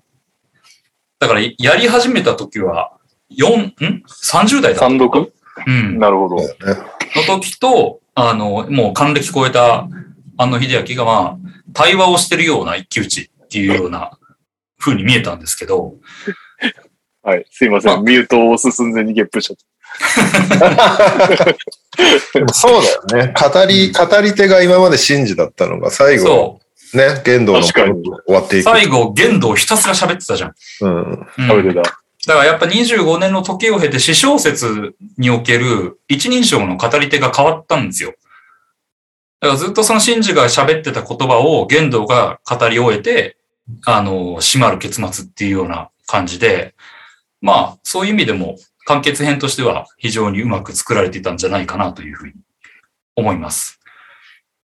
で、あのー元を正すとエヴァってその大人と子供の話をずっとしましたけど、結局、もともとエヴァが、あの、大人の身勝手なか、あの、都合に翻弄される子供の物語なんですよね。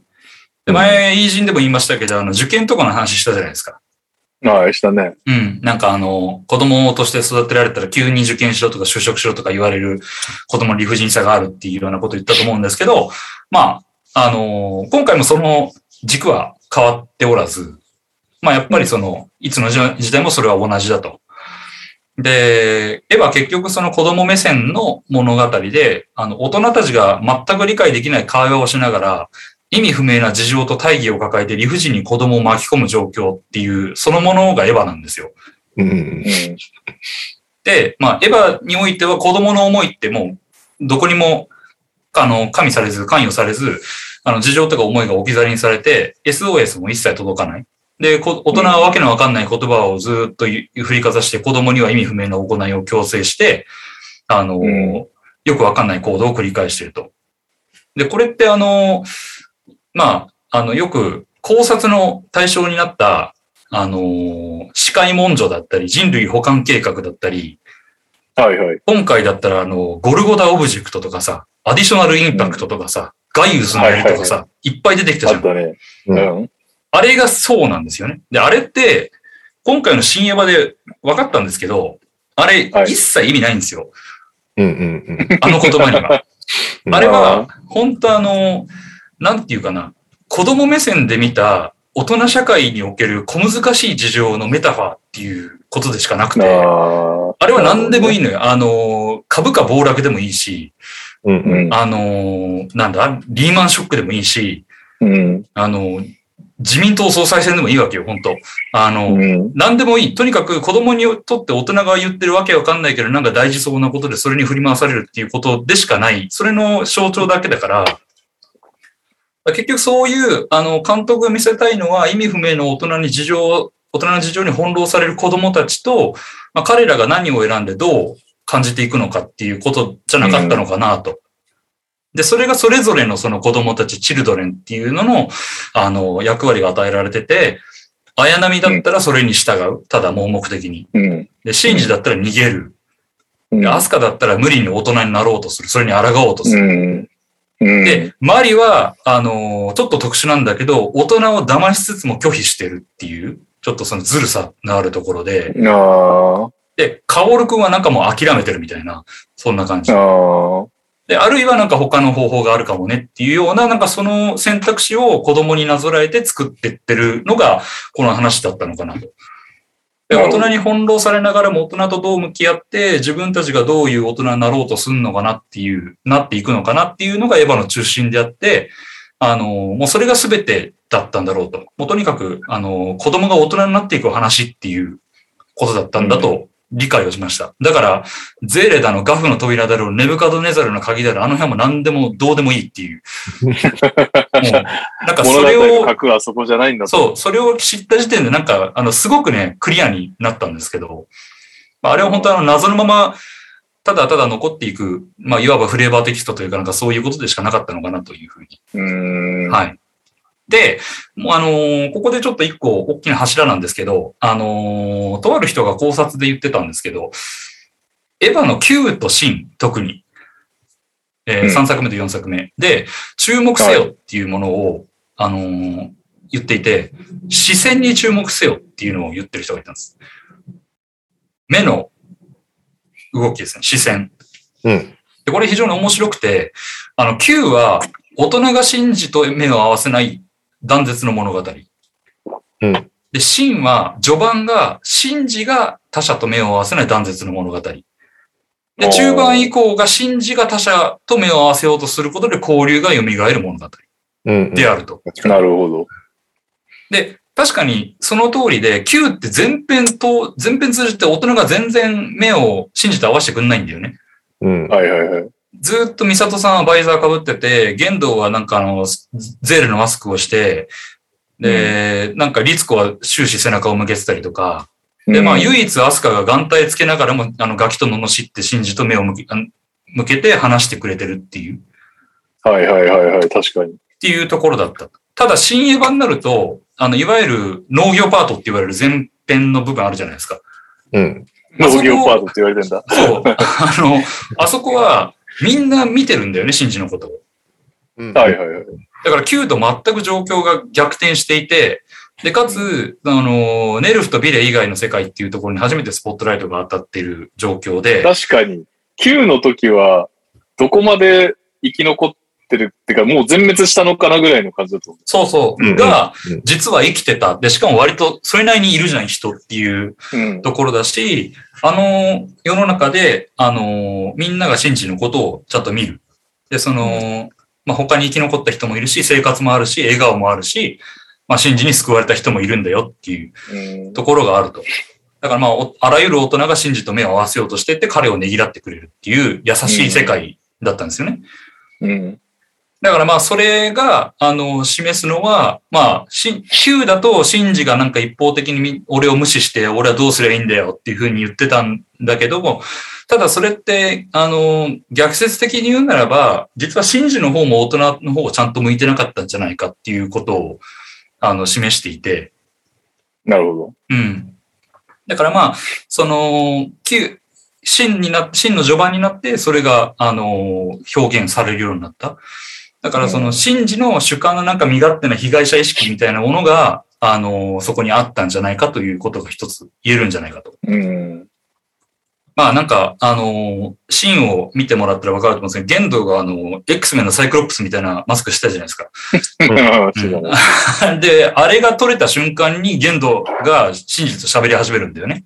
うん。あまあ、目はもうないけど、まあ一応そはの視線を合わせて喋り始めてるっていうことだったり、まああとアスカは、あのーまああの、あの子はエヴァの呪縛で半分だけ大人になってるんだけど、まあ、うんあの、その、まあ視線が半分しかないのはそれの隠喩だっていう説があるわけですよ。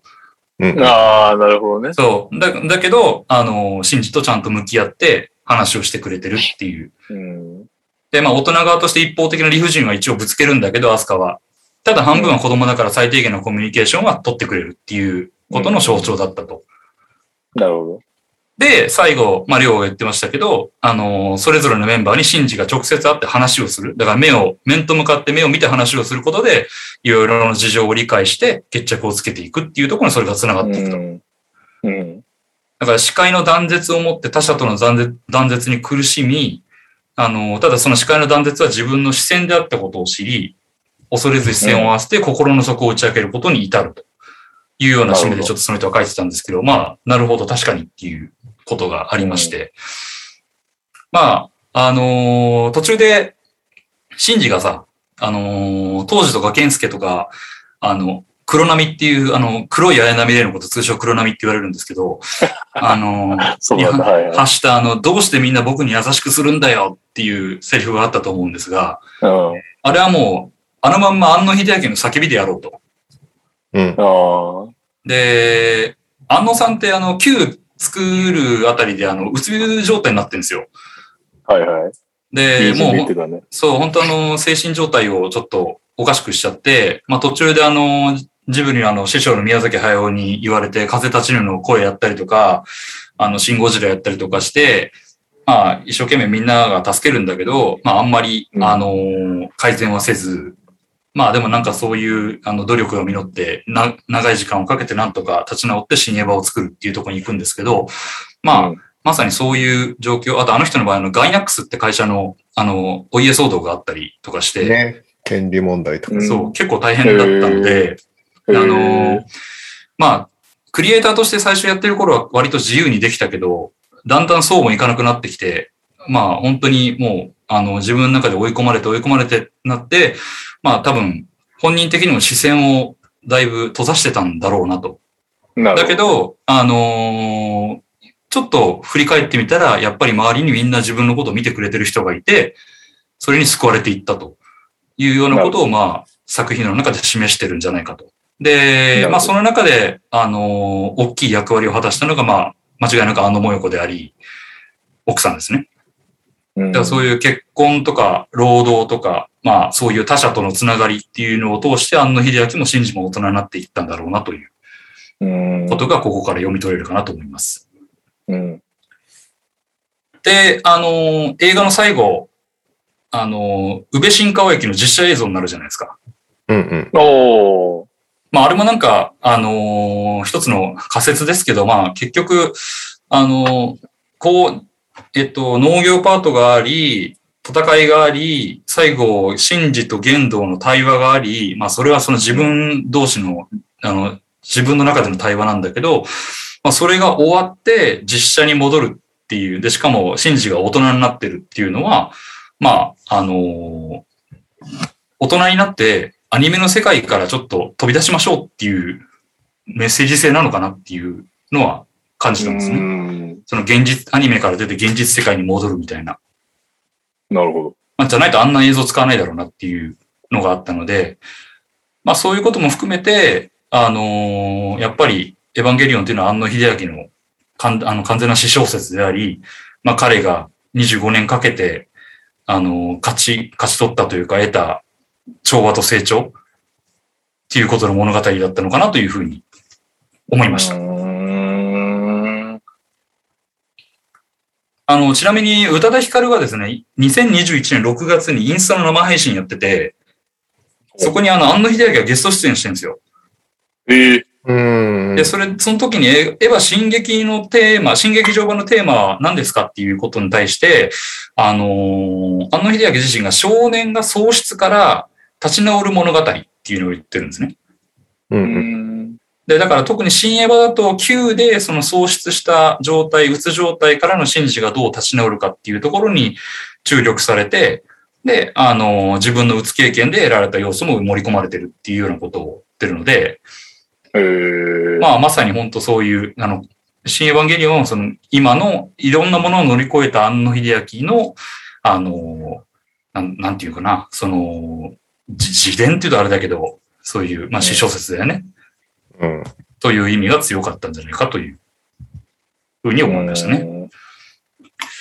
あの、まあ、さっきも出たけど、あの、NHK のドキュメンタリーで安野さんを追いかけた本があるんですけど、あのーなんかね、意外、意外というかあれだったのは、あの人、今、納期を守ろうとするのよ。あの、なんかね、まあちょっと昨日飲んでる時に話をしたけど、あの、あれ NHK 地上波版と、あの、今アマプラで見られる特別版ってあの、全、あの、長く、あの、やってるやつがあって、できればその長い方を見てもらいたいんですけど、あの、地上波だけ見ると割とその、傍若無人な天才っていうところにばっかりスポットが当てられてるんだけど、多分、実はそっちは本論っていうか、本、あの、本物ではなくて、多分、本当の安野秀明っていうのはその特別編とかでしっかり描かれてる、なんか天才地より職人っていう方が割とイメージが近いのかなっていうのがありまして、んなんか納期は守るっていうのがあるし、新しいことを試すんだけど、確信があるわけじゃなくて、コスト的な限界になったとか、やや妥協する道を選んでるとか、なんかその他人を巻き込むことは巻き込むんだけど、まあ、致命的な影響までは及ぼさないみたいなところだったりとかっていうのがあって、割と天才だったらその辺全部ぶっ飛ばして、あの自分の好きなようにやっちゃうっていうことなんだと思うんだけどさ。なんかそこは、あのーなんか安野さんのところが、あの、気持ちというか、まあ、俺もどっちかって安野秀明は天才でわけわかんない人ってイメージが強かったけど、多分、それこそ年月経って、安野さんもいろんなものを抱えて、そういう方向にシフトしてきたのかなっていうのが、このドキュメンタリーから分かったので、なんかその意味でも、まあ、今回、新エヴァがこういうあの流れを経てこういう結末を迎えるっていうのが、まあ、よくわかるなっていう意味でけ、あの、まあ一説の一つの結論だなっていう意味での、まあ、まとめにはなったかなと思いますね。うん。ここまでよろしいでしょうか？あのー、はい。玄道？親父、はい。親父って最初にエヴァ作った時はどういうつもりで作ってたのかな？その、だんだんこっちに俺の年近づいてきたなと思って、なんか対話っていう感じの設定を思いついたってことだよね。初期ってどういう、あのー最初の頃はさ、怒り信じ目線だったわけじゃん。うんうんうん。だとして、その、怒の親父の方はどういう、自分の親父を思い描いて書いてるのか。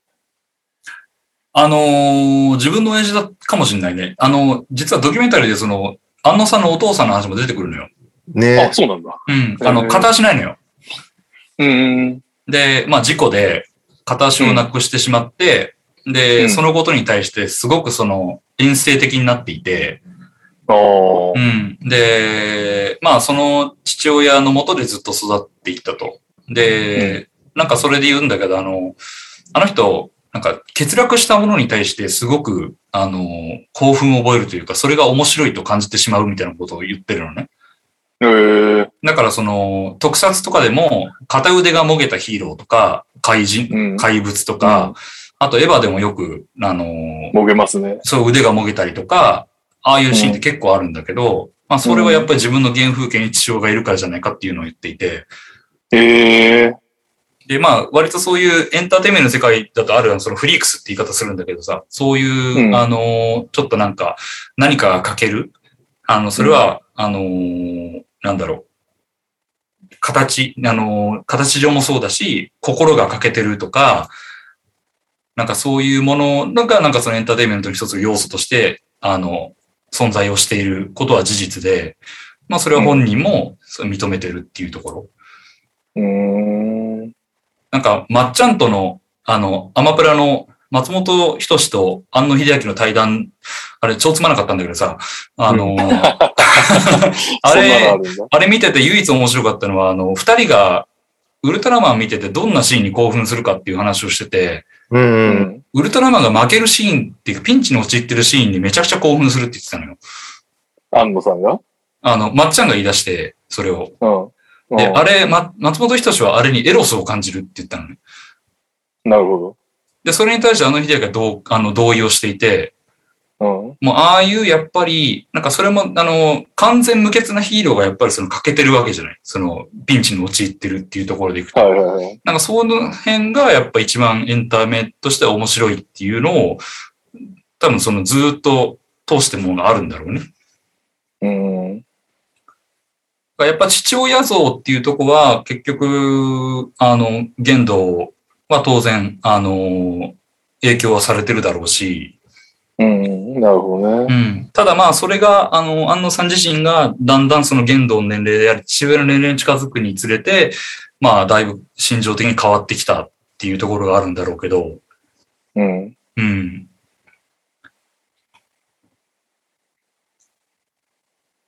すいません。私の質ここまでの質問でした。いえいえ。ありがとうございます。まあ、あのーそんなところなんですけど、あれですね、緩和旧大というか、ところで、はいあの、マリは何者だっていう話もお一応、はいはいはい。あの、ここで話をしとこうと。思うんですけど、私が最初に気になっていたやつですね。あの、巷で言われてるのは、あれは安野もよこだ説っていうのが一番強いんですよ。うん。へえ。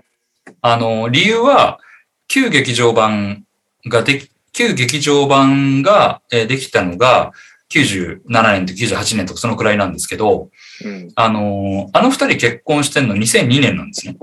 うん。なるほど。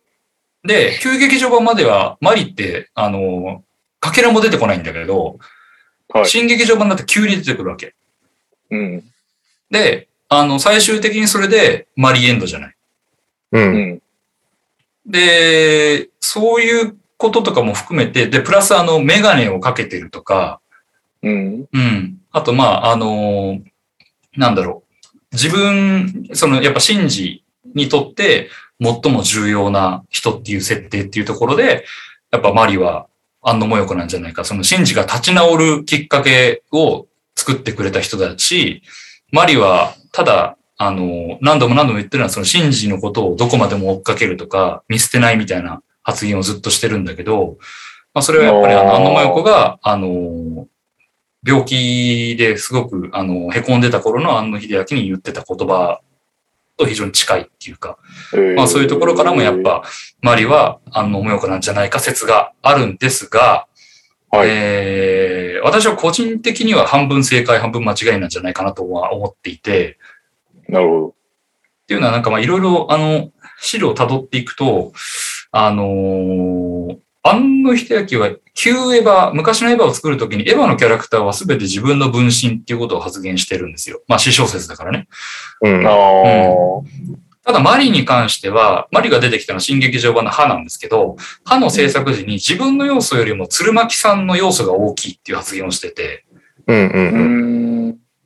で、えー今回の新エヴァのパンフレットでもやっぱり、マリのディテールは鶴巻さんの裁量が大きかったっていうのを書いてるんですよ。うん。で、まあ、これでわかるのは、あの、マリはエヴァの中において唯一、安野秀明じゃない他人なのよ。なるほど。はい。で、それを他人が生み出したキャラクターだからっていうことね。うん。で、えー、まあ、あとはその、なんかカラーの、スタジオカラーってこの作ってる会社なんだけど、それの、あの、ウェブラジオでもマリイコールもよこ説は否定されてるし、あの安野もよこ本人があんまりそれを被せないでくださいみたいなこともわざわざ発言はしてるし、う。うんん、っていうのはあるんですけど、一方で、鶴巻、その、鶴巻さんのものだって言われた方の鶴巻さんは、マリのキャラメイクについては、安野さんが好きなヒロイン要素を詰め込んだって言ってるんで、まあやっぱり結局安野さんが好きな人なんじゃないのっていうことにもなるから、まあ、なるほど。半分正解、半分間違いかなっていう。うん。ストーリー的になんかさ、ああいうヘッドになるなんか布 布石みたいなのあったっけ？ないね。敵はないんじゃない結構、結構唐突だったんだよな、俺だか。らら基本なんか母性の象徴みたいなキャラクターだから。そうだね。で、結構なんかキャラ、それぞれのキャラってそれぞれが持ってないものを補い合ってるみたいなところで、その母性の欠けてる要素ってあの作品の中でめちゃめちゃ大きいから、そこにまあ集約されるっていう意味ではそっかっていう感じはうん。するけどね。ああ、そうなんだ。なるほどね。まあだから、あのーまあ前もずっと言ったように、安野さんはそのいろんな他人と向き合ってくることで大人になったわけじゃないですか。はい。だから今回でシンジがあの向き合った他人はやっぱりマリなんで、うんまあそれと結ばれて大人になるっていうのはまあある意味は必然っていうことですよね。うんそうね。外から来た存在に引っ張り上げられるっていう。そう。あのー終盤、まあ割とその旧劇場版からのファンを結構意識してくれたのかなっていう、あの、なんか撮影現場のセットの描写が出たり、線画になったり、ラフになったりみたいなあシーンがあったと思うんだだけど、まああれ、あれはまあ、あの、見方によっては割とその、安野秀明がどんどん鬱に陥っていくようなところを示しているって言われていて、で、あの、そう言って、行くとこまで行って最後に出てきたのがマリだったっていううん。ことなんでね、あの水の中にバシャーンってきたっていうのが。うん。まあだからそれがなんか、あの、再び、なんかまあもう自分のなんか生きる意味みたいな失ってた安野秀明を救ってくれたのがこの人だったっていうことで、まあそういう意味ではまあ安野もよこ説は説得力はあるんだけど、うん。まあこれも別に正式な正解ではないので、うん。うん。まあ、あの、マリーは安野もよこであるって思うのはよくわかるし、それを裏付ける説もいろいろあるけど、まあ、そうじゃない説もいろいろある。ただまあ、あの、他人っていうところは、まあ、あの、間違いないので、まあ、ううんん。まあ、そういうのがあるかなと。あと、まあ、イスカリオテのマリアっていう言い方を途中で急にされて、なんじゃそりゃと思ったんだけど、あの、イスカリオテのユダなんだよね、本当は。キリスト教でいうところの裏切り者なんだよね。裏切り者のね。はいうん。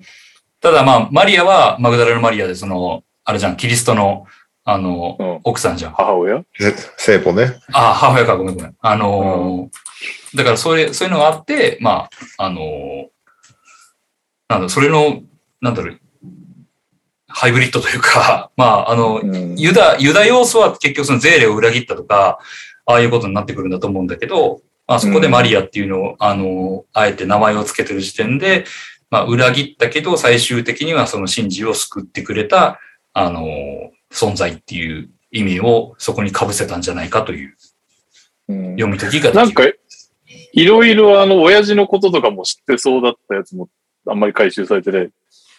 あれは、あのーまあ、これは割とね、ずっと言われた考察がそのまんま正解だったと思うんだけど、あのーもともと冬月ラボの一員なんですよ。マリは。はいはいはい。はいはい。で、あのー、碇ゆいにも会ってるのね。うんお母さんにも。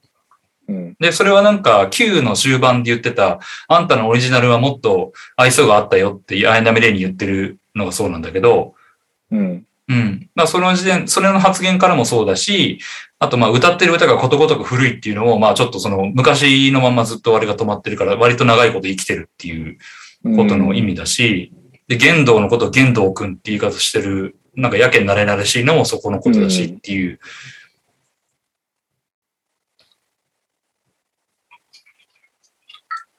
だけど、その、シンジとかアスカと一緒で14歳で止まってたという。そう、だからエヴァの呪縛で、あの、ずっと年を取らずにああなってたっていう。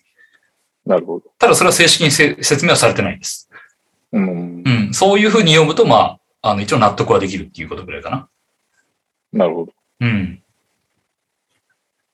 まあ、ということで、あのーもうとにかく、安野秀明の詩小説っていう、ただそれに尽きるんですけど、まあまあ、でも一応、あのーちゃんとね、まあ、言いたかったことが、なんだろう、まとまったっていうか、まあ、この25年間、安野さん自身もいろんなことがあって、で、レオが言ってまさに安野もよこさんありがとうっていうのは本当にそうで、安野もよこがいなかったら多分今この人、この世にいるかどうかもわかんないくらいの状況だったのへで、え。あの、ドキュメンタリー出てくんだけど、まあ、ボロクソ言われたんだって、やっぱ。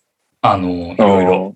で、それで本当うつ状態にもなってたし、自殺も考えたし、あのー結構追い込まれてたらしいので、まあ、それで最終的にこうやって着地ができたのっていうのはもう奇跡に近いと思うので、うん。うん。なるほどね。まあ、本当にそれは良かったなというふうに思いましたね。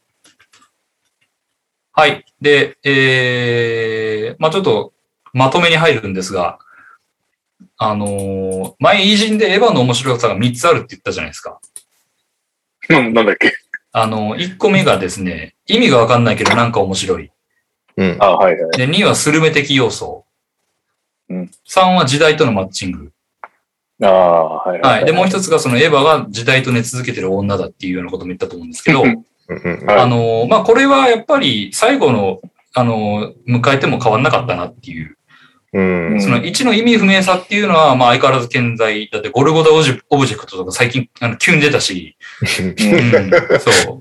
ガイウスの槍ってまた新しい槍出てきたわっていう感じだったし、うんあの、その辺の意味不明さはずっとあったんですけど、さっきも言ったように、これやっぱり本当に何の意味もなかったんだっていうのがよく分かってよかったなっていう。うん。だ結局なんかその、子供が自分で何ともできないことの隠喩でしかないんだよね。うんう。ん。なんかその、い親が家買ったから急に引っ越さなきゃいけなくなって同級生と引き離されるとかさ、うん。なんかその強制的に小学校受験させられるとかさ、うん。うん。なんかもうそれでしかない。その状況に追い込まれて子供としてえーって思うんだけど、なんかそれに抗えない、その流れの中で生きていかなきゃいけないみたいなことの理不尽さだったりっていうようなもの。でもまあなんかそれって多分自分にとっては大きいことなんだろうなっておぼろげに思うからなんか重要なものに感じていくっていうただそれだけ。それを表してる内容なのかなと。で、それがちょっと丸2のスルメ的要素につながってくるんですけど、まあ、エヴァのうまさは演出にあるんですよ。あの、面白さっていうか、あの、アングルにこだわってることは非常に有名なんですけど、あの、うんアングルだったり演出だったり、その、なんかあるんじゃないかっていうふうに思わせることは非常に上手で、それのための一つのエッセンスになっていて、でその結果25年間、大して意味のなかったことをひたすら考えさせ続けたっていうのはもう大勝利だと思うんだよね。その、スルメ的に。確かに。だって人類保管計画って何だったんですかって言ったら意味ないですって言われちゃったらさ、もう何だったんだよ、この四半世紀っていうことになるわけじゃん。でもまあみんなさ、喜んでそれを一生懸命考えたわけよ。あれはこうなんじゃないか、これはああなんじゃないかみたいな感じで。うん。うん。だその時点でまあ素晴らしかったんですよ。もうこの完結編迎えても、それをみんな考えたし、そういう風に出ても、あれ結局何だったんだっけって思っても、もうみんな許しちゃうっていう時点で、まあ良かったのかなと。で、まあ3番目の時代とのマッチングっていうところでいくと、あのーまあ本当このタイミングで終わったのもまた意味があるなと思うのは、まあ、エヴァが登場してから日本ってずーっとせ低成長の失われた30年なんですよね。うん。うん。この何十年か前、まあ今まさに自民、あの、自民党じゃねえや、その、衆院選のあれで成長と分配みたいなこと言ってるけど、あの、そういうずーっとその閉塞感のある時代を日本が送ってきて賃金が上がらないみたいなところで、あの、こういうなんか鬱屈とした作品がずっと愛され続けたことにはやっぱり意味があったんじゃないかと。うん。だからそういう意味でその時代とね続けたんだな、この作品はっていうのを感じて、まあもしなんか日本が今もっと違った状況なんだったらエヴァ、エヴァもなんかちょっと変わってたのかなっていううん。気もしないでもないなという感じはします。だから結局エヴァが始まった時から、あの、いろいろあって人は成長したんだけど、なんか社会はあんまり変わってないんだよねって。だからなんか結局受け入れられてんじゃないかなっていうのが自分の中では思う。うん、なるほどね。はい。で、まあ、あのー前の偉人でも言ったけど、その、俺たちはこの後どうするんだっていうことをやっぱ問われてるわけですよ。あの、エヴァが終わりました。うん安野秀明も一つの答えを見つけて卒業しました。うん。うん。はい。えー、じゃあ、ね、これで、あの、僕たちも前に進んだ方がいいんじゃないですかと。もうそろそろね、あの、エヴァンゲリオンは何だとか、考察サイトは何だとか、そんなこと言ってる、あの場合じゃないんじゃないんですかということで、えー、最後に、この言葉で終わら、終わらせていただきたいと思います。さようなら、すべてのエヴァンゲリオン。ありがとうございました。で、追伸です。はい。はい。はいさようならはまた会うためのおまじないです。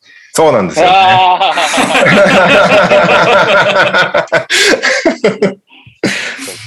はい。ーなんか、二つ質問、質問、質疑応答タイムあっていいですか？あ、どうぞどうぞ。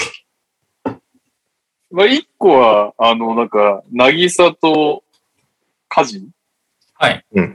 が急になんか、なぎさ指令みたいな感じになりますよね。はいはいはいはい。あれとかって考察サイトとかでなんか書かれてたんですか？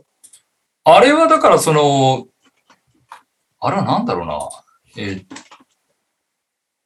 まあだからビ、ビレの、あれだったってことだよね。まだ総司令が、実は薫だったっていう話です。うん。あーあー、その、ネルフを倒す？そこで、だ家事が実は、その、なんだ、部下だったみたいな、そういう話だよね。うん。うーん。だからまなるあ、ほどね。あの、何の組織の指令かっていうことは言われてないんだけど、その、はい歯から9までの空白の14年間の間に、まあ、玄道と冬月をネルフで失脚して、その後指令になったのが薫で、でその補佐を、あの、領事、家事が勤めてたと。うん。まあその間にカジは殺されてるっていうことなんだけど、うん。うん。あ、殺されてんじゃないか。サードインパクトを止めに行ったのか。そうそうそうそう。うんそうだそうだ。なるほどうね。ん。あね、ネルフの試練だったの？ビレの試練だったの？まあそれは明確には言われてない。うんうん。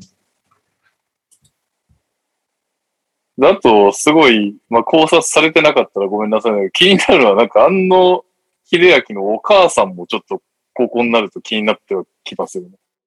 お母さんの話はなんかあんま出なかった気がするな、時も。あんま出なかったんう、ん。すごい設定だよね。お母さんが一番なんだか。まあ、親父もあれだけど。いや、母母性への求めっぷりがすごいよね。なんか、うんうんすすごい欠如して育ったのかなとかちょっと思っちゃうぐらいだけど。ああ、なるほどね。でもなんか別にそんな過去がありましたっていうことは別に語ってないんだけどさ、なんかうんうん。女性に頼らないといけない要素めちゃめちゃ多いまま終わるじゃん、結構、うん確かに。なんか、に重っていう感じだけど、まあでも、今がそういう状態なんだろうね、多分ね。うんまあ多分、お母さんっていうより、そのもよこさん、安野もよこにすごい支えられてるっていう要素がでかいんだとは思う。うんそこに母性と重ね合わせてみたいなところはあるんだと思うけどね。玄道のモチベは優位だったんでしょ ずっととりあえず、あの、もうそう一連のむちゃくちゃなやつの。そう、ただひたすら。すげえ話だよね。うん。結局あのモノローグ聞いて、いや、す知ってたわ、それ、みたいな感じだけど、玄道が認めてちゃんと言うから重要なんだよね、あれはきっうん。なるほどね。と。あの、あのマスクを外して。玄道が喋ってることって多分安野秀明がそのまま喋ってることなんだと思うんだよね。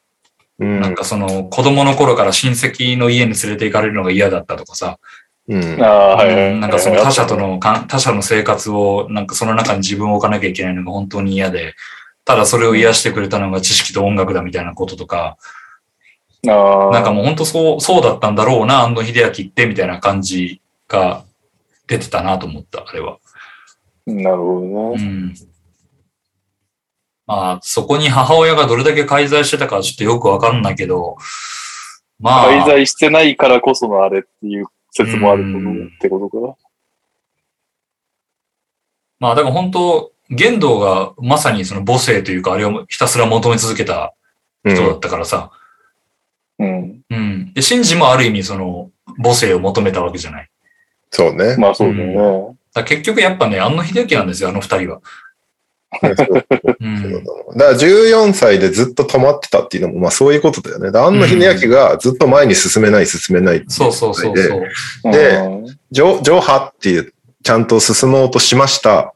ただ結果、9でやっぱり迷子になりましたって。そのままなんで、安野さんのうん。精神状態。なるほど。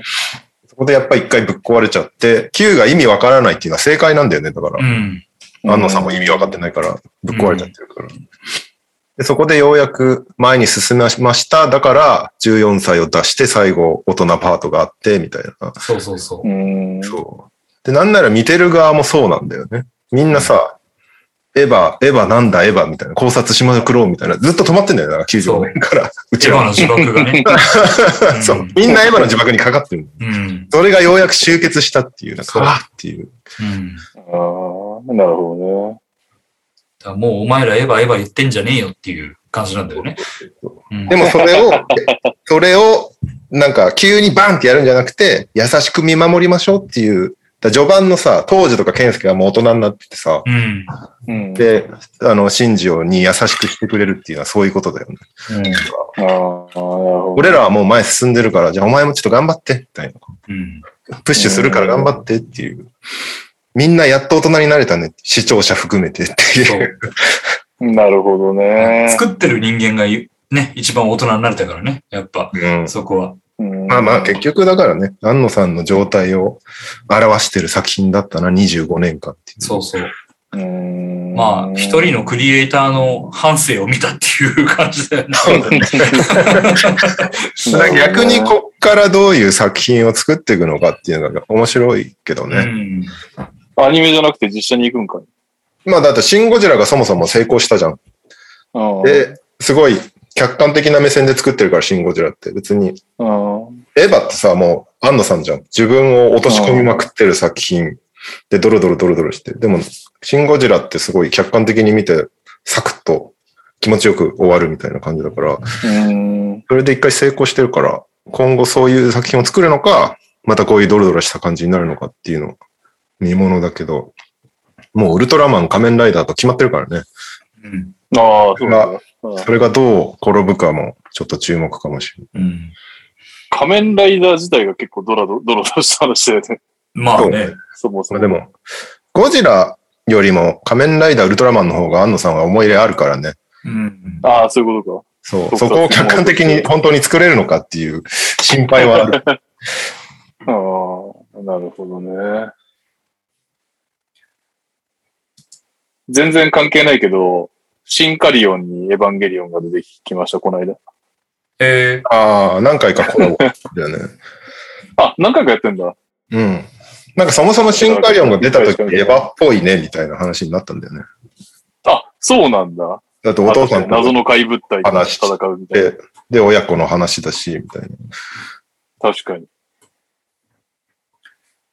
まあなんか、あれですね、その、それこそドキュメンタリーで言ってたのかな、あの、安野さん自身もその考え方がいろいろ変わってきていて、うん。あの、わからないだけで受ける時代が終わったみたいなこと言ってたのよ。おその、わからないことで、それが魅力になる時代は終わって、ある程度説明してあげないと、お客さんがついてきてくれないっていうようなことを言っていて、うん。おうん。なんかまあ、それは結構、新エヴァには出てきてるから、結構さ、説明的なセリフが多かったじゃん、今回。そうね。あうん。食べる要素が多かったよね。今までただ見せてたのが。うん。今までってさ、安野秀明は基本放り投げっぱなしだったのよ。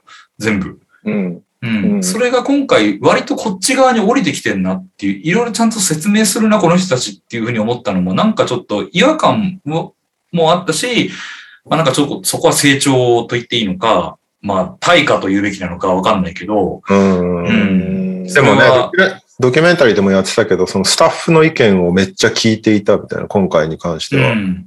なんか、こうんこまでこういう感じなんだけど、どう思い、なんか試写会を何回もやって、途中段階で。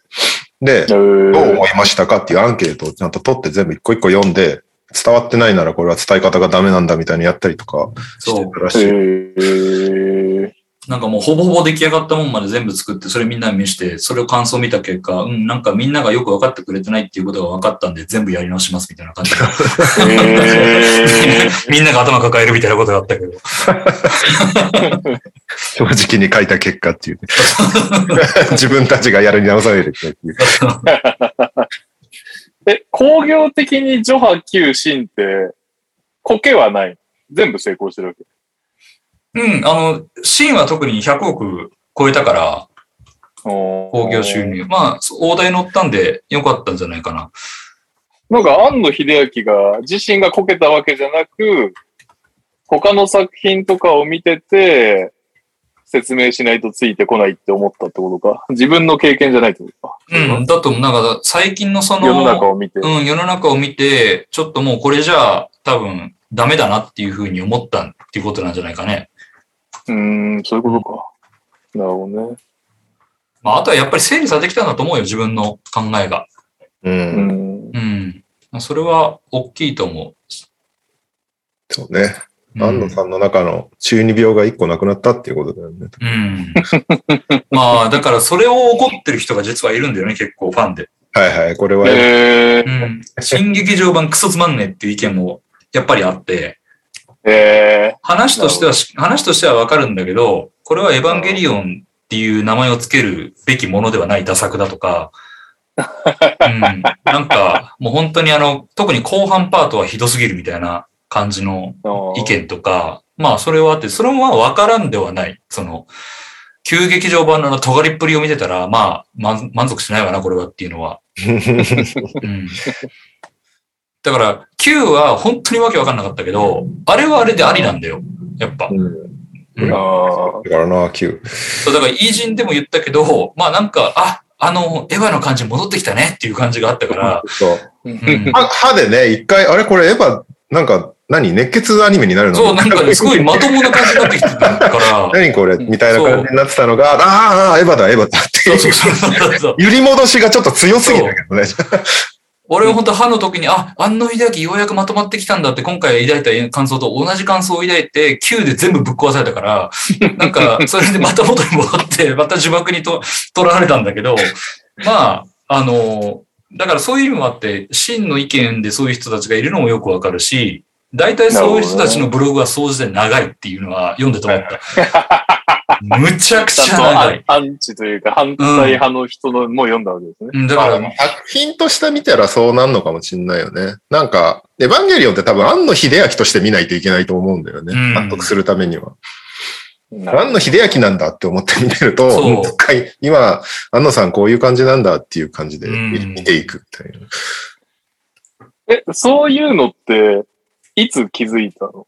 その、今の言ってた右さんとかレオのその、庵野秀明の詩小説みたいな話は、当然95年段階ではそんなことを考えずに見てわかんないわかんない。そんな全然わかんない。わかんないし、うん俺も後追いだからね、2000年に日本来てからちゃんと見たから、うん。時は全然考えてなかったけど、まあでも進撃始まっていろいろちゃんと考えるようになってからかな。うん。そうだね。俺、まあ、あとやっぱ9はでかかったかな。確かにうん9でね、おおってなるもんね。ちょっと待って、安野秀明っていう感じになったから。なんか、それはね、あのー感じだ。で、そこの時点でなんか、うつ状態になりましたとか、で、あの、あ、いや、で、安野もよこさんがやっぱそこでいろいろ漫画描いてたじゃん。監督不行きた時とか。あの、大きな株の話とかあったでしょ、なんか。うん、あの、おじいさんっていう呼び方してる安野秀明がなんかいろんなところに行って、あの、傷を癒していくみたいな話なんだけど、あえの、ー、それに書かれてるのを見て、ああ、やっぱり、割、本当小説というか、これは、安野秀明の作品であり、安野秀明なんだなっていうのは思ったけど。うん。まあでもじ、ゃあ、最後に、はい。あ富野義行もそうだけど、あの、あの人たちやっぱ作り直すんだよね。うん。あの、あできたものってやっぱ納期があるから、それまでになんとか形にしなきゃいけないって作るんだけど、あ、やっぱその後時間ができてから作り直した方がやっぱり物はいいのよ。なるほど。あの、ファーストガンダムなんかまさにそうで、まあね、技術も上がってるしうね。ん。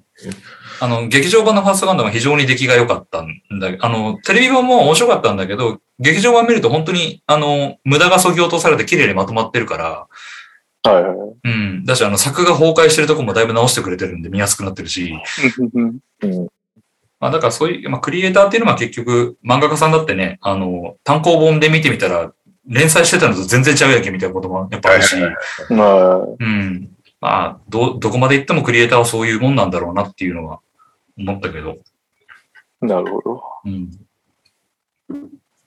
はい。じゃあ、今回、何も知らないで聞いたにゃお先生のありがたいお言葉いきますか？えー、9がやべえってことは分かりました。そこだけ見てもしょうがないよ、でも。ここだけ見ても多分9のやばさがわかんないくらい。今なんかお話聞いてる感じだと別に新エヴァのネタバレっていうのはなんかそんな分かんなかったんで、どんなストーリーでとか、うん。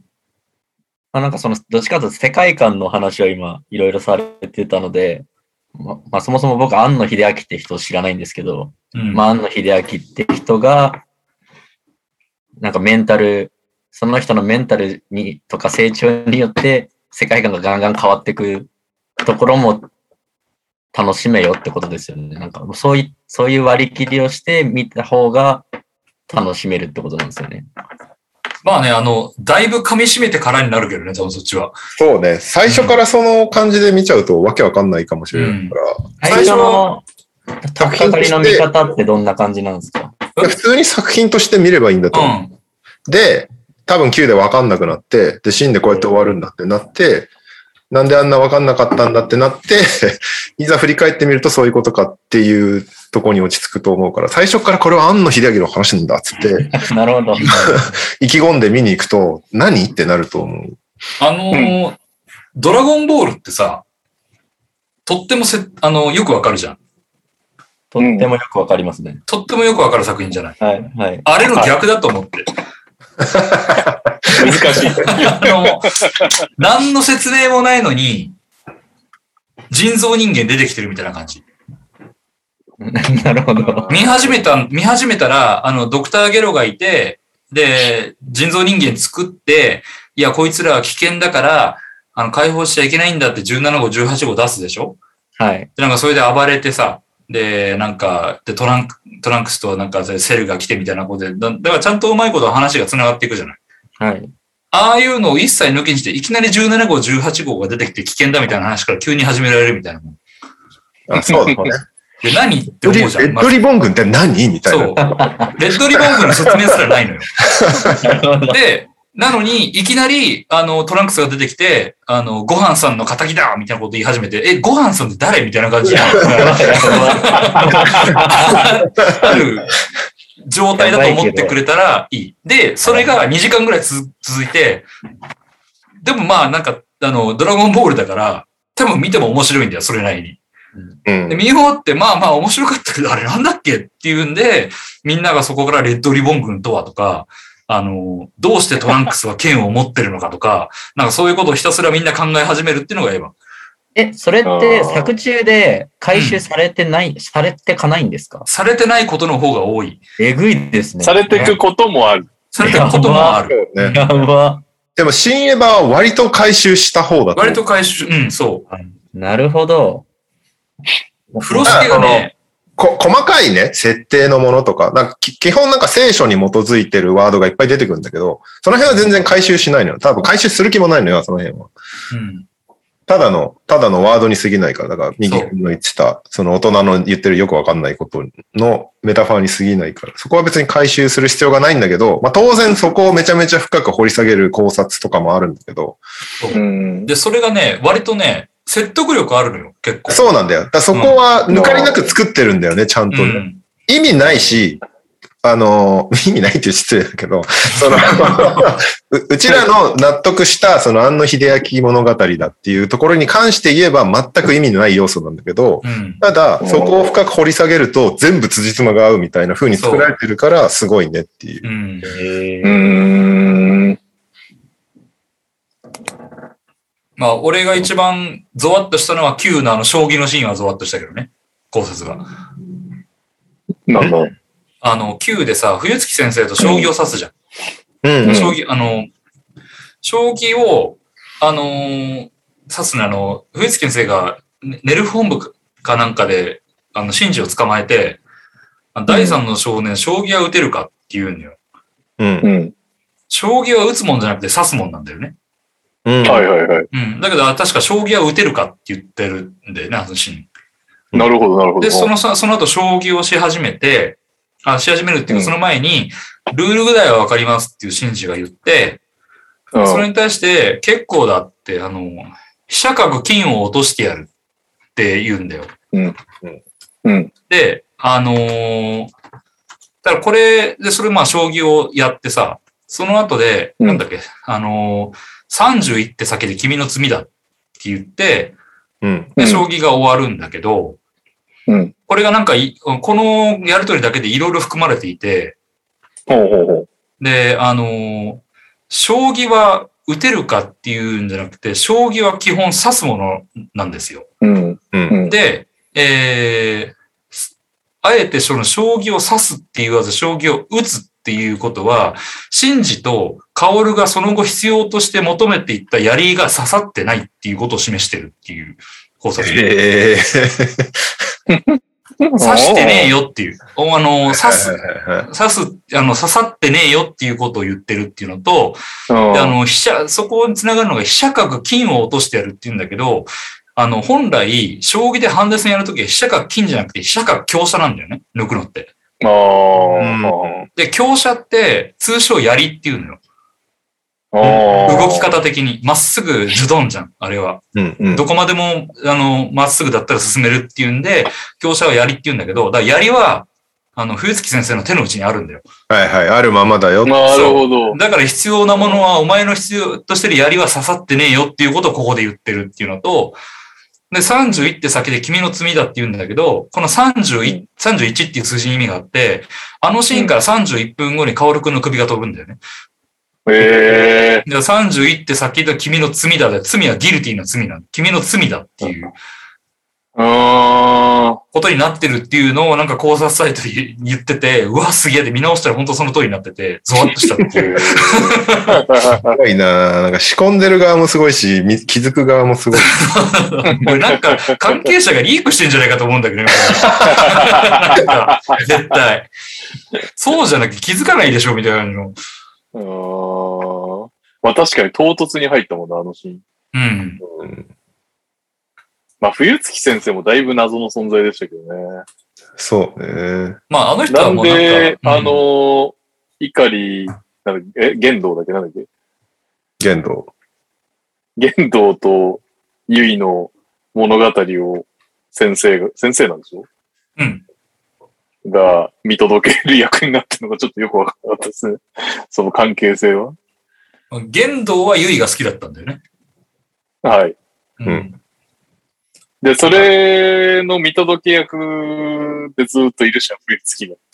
うん。だだから物好きだなっていう感じで。物好きそうだね。ユイの幸せを願ったというか、うんうん。そういうことなのかね、なんか。いやはい。ーで、見るんすか？にゃお先生は。言いますよ、そりゃ。うんこいつ、コービー本読みますよと同じ顔してる。あ、あの時それも貯めてるんですよね、まだね。読まなきゃな。なんか、見た結果、誰派かだけ教えて。女の子ですか？うん。あそう、そうだそうだ。俺、にゃお先生に言おうと思ってたんだ。あの、はいちょっとこれで最後しますんで、あの、一番わかりやすい例え、あの、今回の、あの、さっきマリーエンドとかっていう話したと思うんですけど、はい。え、それ、そんな終わり方ってなった上で、一番わかりやすい例えがドラクエ5で、はい。あの、みんなビアンカで終わると思ってたんですよ。うん、うん。そしたらね、デボラで終わっちゃったんだよ。あー。そこみたいな感じの終わり方になった。なるほどね。そう。急遽出てきた新キャラみたいな。まだフローなら、フローラならまだわかるみたいな。あ、わかる。そう。デボラかよみたいな感じになったっていう。驚きがあったっていうのをさっき大柴さんが言ってたことです。あすごいわかりやすいです。なるほど。そういうことです。はい。わかりまで。あの、主人公とパパスがずっと喧嘩してるっていう話。確かに、確かに。そうです。あの、ゲマそっちのけで主人公とパパスが喧嘩してるっていう。ああ、なるほどね。ゲマとかはね、おまけ、おまけ。ゲマは完全におまけ。そうジャミとかゴンズとかもう意味ないぐらいの感じで、。知る必要がない。そう。出てくるけど。ミルドラスってなんだっけみたいな、そんなレベルなんで。うんめちゃくちゃわかりやすいですね。こんこんな感じでございます。見て、はい。はい。好みます。だ誰派か教えてください。はい。ありがとうございました。長くなりました。すいません。僕は、伊吹マヤ派です。え、マヤか。マヤこじらしてるからな。めっちゃこじらしたよね。しかも最後、最後そんなキャラだっけみたいな感じで。え、マヤってあの、技術一、番最初に出てくる。パソコンの人？技術そう。系これだから若い男はっていう人。はい。うん。律子が好き。あれ、ま、マヤはレズなのよ。なレズビアンそんなシーンあったっけ？あの、それはね、旧劇場版でそれを描かれてんだけど、そっか、じゃあ俺は見てないの。あの、パシャ、通称パシャって言うんだけど、あの、人類がほ 保管されるシーンがあるわけ。みんなね、液体になってべちゃってなるシーンで、はいあの、なる直前に、自分が一番大事に思ってたら自分に関係が深い人が出てくるシーン、出てくるんだけど、うんマヤは最後、リツコが出てくる。えで、そのリ幻想のリツコに泣きながら、先輩、先輩、先輩って抱きついてパシャって消えるっていうシーンがあって、とにかく女が好きなんで、リツコが好きなんだから、あの、若い男を軽蔑する発言が多い。ーえだつかいねな、男は、みたいなもその。設定は？進撃では、あの、詳しくは書かれてないけど、急激見てる人ならつ、つながるっていう感じ。そうね。そういうことなんだ。うん。え、で、なんで前が好きなの？レオさんい。やいや、ただの、なんだろう。なんだろう。特に、特にないです。そのキャラ設定とかじゃなくて、単純に見た目の話です。ショートショートカット。ショートカットだしっていう。何？いや、綾波レオもショートカットですけど。まあ、漏れなく、中学の時の花形くんと同じ髪型ですけど。あ卒業式に出たと評判の。卒業式に出た。そっか作画誰が可愛いかった？まあいいかな。パッと思いつかねえな。はい。ということで、アマプラで見られますんで、皆さんよろしければ、はい。どうぞ。はい。ありがとうございました。はい。はーい。いやー、おかしいな。長くなるっていう前振りだったら短くなるかと思いましたけど、こっから、えースペシャル企画第2弾ですかね。緊急企画、チキチキシーズン前予想やばいやばいやばい。もう、触れ2時た間24分やっている。はい、じゃあ、ここからは、ポンポン行きましょじゃあう。、まずは、えーはい明日開幕ということでね、当然、我々はエヴァ特集を送ったわけですけども、はい。開幕だからこそですよ当然。ね。当然ね。一応ね、あのーなんだ、えー、アメリカバスケットボールトップリーグが開幕しますので、明日。えっと、それのシーズン予想、個人賞と各チームの順位、各チームじゃねえや、各カンファレンスの順位予想をみんなしてきたということで、毎年恒例、ポンポン行きましょう。MVP、うん。どうやろうか。あれ、なんか順位からのがいいんじゃないですか？順位からにする。あ、前回確か順位やってたね。じゃあ順位から行こう。はい。イースタンカンファレンスでいいうんですか、はい。じゃあ、順をって言ってく？これは、じゃあ、欠席のカズマから出して。はい。カズマが、あれ？これですね。カズマのイースタンカンファレンス。1位ミルウォーキうんー、。2位ブルックリン、3位フィラデルフィア、4位アトランタ、5位シカゴ、6位ボストン、7位ニューヨークニックス、8位マイアミ、9位シャーロット、10位ワシントン。う。うん。うん。フィラデルフィア、この状況で3位って結構意外だ。確かに。結構強気な予想ですね、これね。うん。うんじゃあ、喋ってるついでに僕行きますけど、はい。えー、1位ブルックリン、おー。2位ミルウォーキー、えー3位ボストン、4位シカゴ、5位アトランタ、6位マイアミ、7位フィラデルフィア、8位ニューヨーク、9位シャーロット、10位ワシントン。あでも出てきまあ、4位以外、4位以外は妥当ですよね。え、多い。出てきたチームはでもカズマと全部一緒かもな。えー順位は当然違うけど。はいはい。はい。じゃあ、もうダイナーで言っちゃってる柴ちゃんでいいのかな、さっきはいえー、1位ミルウォーキー、2位ブルックリン、3位ボストン、4位アトランタ、5位シャーロット、6位ニューヨーク、7位フィラデルフィア、8位クリーブランド、9位シカゴ、10位ワシントン。ということで、多分、シャーロットの5位と8位クリーブランドが夢枠ですね、私の中で。で、マイアミは老朽化しすぎてこけるという予想です。なるほど。え他は多分あれだよね。クリーブランドを入れた以外はみんなとチーム、あれだよね。そうだね。一緒だよね。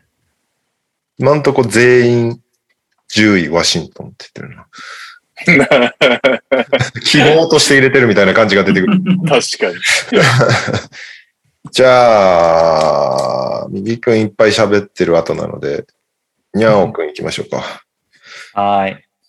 じゃあ、イーストが、えー1位ミルウォーキー、2位ブルックリン、3位アトランタ、4位シカゴ、5位マイアミ、6位フィラデルフィア、7位ニューヨーク、8位ボストン、マジ？9位シャーロット、10位インディアナです。お、インディアナ初登場。え、なんでボストンそんな評価低いの？ちなみに。え、強かったでしたっけ？そもそも。いや、結構、結構、デプス熱くなって帰ってきてるよね、まあ、監督変わっちゃったけど。思うんだけどなんかあんまり強いイメージが僕の頭の中にないっていうだけです。なるほど。そして最後、右さんっすか？はい。えーと、いいですか？な。はい。はい。えー、1位ブルックリン、うん。2位ミルウォーキうん。ー、えー、3位シカゴ、おおおー。4位フィラデルフィア、うん。おおえへ5位アトランタ、うん6位ボストン、7位ニューヨーク、8位マイアミ、9位シャルロット、10位ワシントン。10位ワシントン。ヤオ以外10位バシヤオは入れてすらいないインのか。ディアナ？入れてないね、確かに。ワシントン。てか、オーランドも入ってなくないですか？確かに。今年はさすがに入れれないでしょう。もう、さすがに無理です。シーズン無事に終えてくれることだけいいのってます。いや、シカゴは躍進予想です、私。で3位はすげえな。3位はすげえな。同じく躍進すると思ってます。うん。なんかメンバーいいよね。いや、いいですようね。ん。本当なんか、それぞれうまく噛み合ってる感じがすでにしてるので。ありがとうございます。いいですね。シカゴ9位にしちゃった。あれ？カズマ、あ、カズマも5位か。あ俺だけか。買い予想。まあでもね、プレインは行くっていう予想。うーん。でもみんな、ミルウォーキー・ブルックリンが1位、2位って感じ？まあそうだろう全員ね。そうだね。で、トレイヤングを嫌いなニャオスラアトランタ王女をいい予想してるという？これはですね、レギュラーシーズンだけ強いと思うんですよ。なるほど。はい、レギュラーシーズンはあいつは無双するんですよ。うん。ただまあ、プレイオフで簡単に対策されて、初戦敗退っていうのが僕の想定なんで、まあ正直でも、この間のプレイオフもそう思ってたけど、全然活躍してる。ん？これはアンチで生き続けます。あんまりそうなるまで行ったからな。あとはニューヨークの順位も結構低くない？みんな。俺6位だったんだけど、みんなもっと低い。まちゃん6位、僕は8位、えー、にゃお7位、右くん7位に、カズマ7位。あ、でもそんなもんか。6、7、8か。そうだね。だ4メンツは去年よりちょっといいよね。うん。でも、周りも良くなってるから、まあそうだよね。4位はできすぎかな、前回っていう印象かな。確かに。俺もできすぎなイメージあるな。あとはマイアミでちょっと割れてる感じかな。いや、マイアミはちょっと層が薄いのがシーズン通してこけなきゃいいですけどねって感じで、えーあ、そっか。シパちゃんは入れてすらいないんだもんね。入れてない。いや別に嫌いでもなんでもないんだけど、うん。はいなんならファンタジーでアデバイ取ったぐらいだから。はいはいはい。ただ、で PJ タッカー、ラウリー、ジミーとか、その、あ、まあ、PJ タッ、PJ タッカーやっぱりでもちょっとね、衰えも心配だし、ラウリーとジミーはそんなにフル出場するキャラじゃないし、あと誰？アデバヨともう一人だよあれね。ばよ。アデバヨとあれ？松坂世代のハズレムが。いや、すればいいよ、もう。スタメン、あ、スタメン誰だっけ？えっ、と、ラウリー、あ、ランカーロビンソンだから、ロビンソンとアデバイはいっぱい出るイメージあるけど、あとヒ他3ーローヒーロー躍進が期待されていますけどね。ああ、そうね。まあ、可能性あるよね、全然ね。デプスチャート、カイル・ラウリー、ダンカン・ロビンソン、ジミー・バトラー、PJ・ タッカー、パム・アデバヨ。はい。セカンド、タイラー・ヒーロー、タイラー・ヒーロー、ケージ・オクパラ、マーキーフ・モリス、ドウェイン・デッドモンです。いや、だからさ、もうさ、セカンドの時点でヒーローしかいないやん。まあ、かろうじてマーキーフ・モリスがいいかもしんないぐらいでしょ。うん、厳しいよな、やっぱ6人で戦うのは。下手したらそれが5人に減、5人とか4人に減っちゃうもん。そうね。という、だからデプスがちょっといくらなんだ。あ、でもだ、オラディポが戻ってきて大活躍そうだったら、まあ全然話がそうだそうオランディポがまだワンチャンだよね。戻ってくるね。そうそうそうそう。まあそれはあるけど、まあちょっと人いねえなって気がするんだ。またはトレードがあるかどうかだね。あとは誰も入れたいかって、俺は結構クリーブランドのガーランドに期待してんだよガーランドは俺も期待してんだよね。ドラフトで超迷ってたんだけど、先取られちゃったんだよな。な。まあガーランドもデビューから2シーズン全部出てるキャラではないんだけど、伸びしろはすげえ感じるうん。えーっと、みんな。ちなみはいに俺今日 YouTube の、YouTube じゃねえや、コメント拾ってないんで来てたら教えてください。はいはいはい。すそさんが結構いっぱい来てたりして。いや、エヴァンゲリオンはみんなおとなしく聞いて、パチパチパチっていうのがいっぱい来ました。ありがとうございます。えーっと、すそさんが、カズマさん毎年欠席だなって言ってるのと、カズマさん今年もナッシュいっぱいいるかなっていうのと、マイアミ思ったより低いって言ってますね。あーみんなトロント入れなかったね。渡辺選手のいるトロント。いや、シアカムがいきなりいないって結構きついよね。クラビがいないだけでもきついのに。きつそうだよね。だまあ、インディアナもいきなり TJ オーレンいなくて外しちゃったけど、インディアナとかはまあ選手的には別に入ってもおかしくねえかなって気がする。まあね。そっか。ニャオダインディアナ入れてんのか。本当にきついのはオーランド、デトロイト、トロントかな。間違いないです。そうね。うんだマイアミとインディアナは外したけど入ってももう何何の不思議もないですよね。でもそう考えると、今までで、なんか一番誰にでもチャンスがあるみたいな感じだよね。プレイオフの。そうね。下手したらブルックリンとかフィラデルフィアがずっこけますから。ガチダメ、ガチダメのオーランドとデトロイト以外。いや、トロントも結構やばくない？まあそうなんだよね。トロント、でも頑張ってほしいじゃん、トロントは。まあ、まあ確かに感情だけど、これは完全に。いや、そうだね。確かに。え、でも、なんか、僕、キャブスガチダメ勢に入れてほしい勢いなんですけどね。ああ。まあ、強くはないよね。。とこなんですけどね。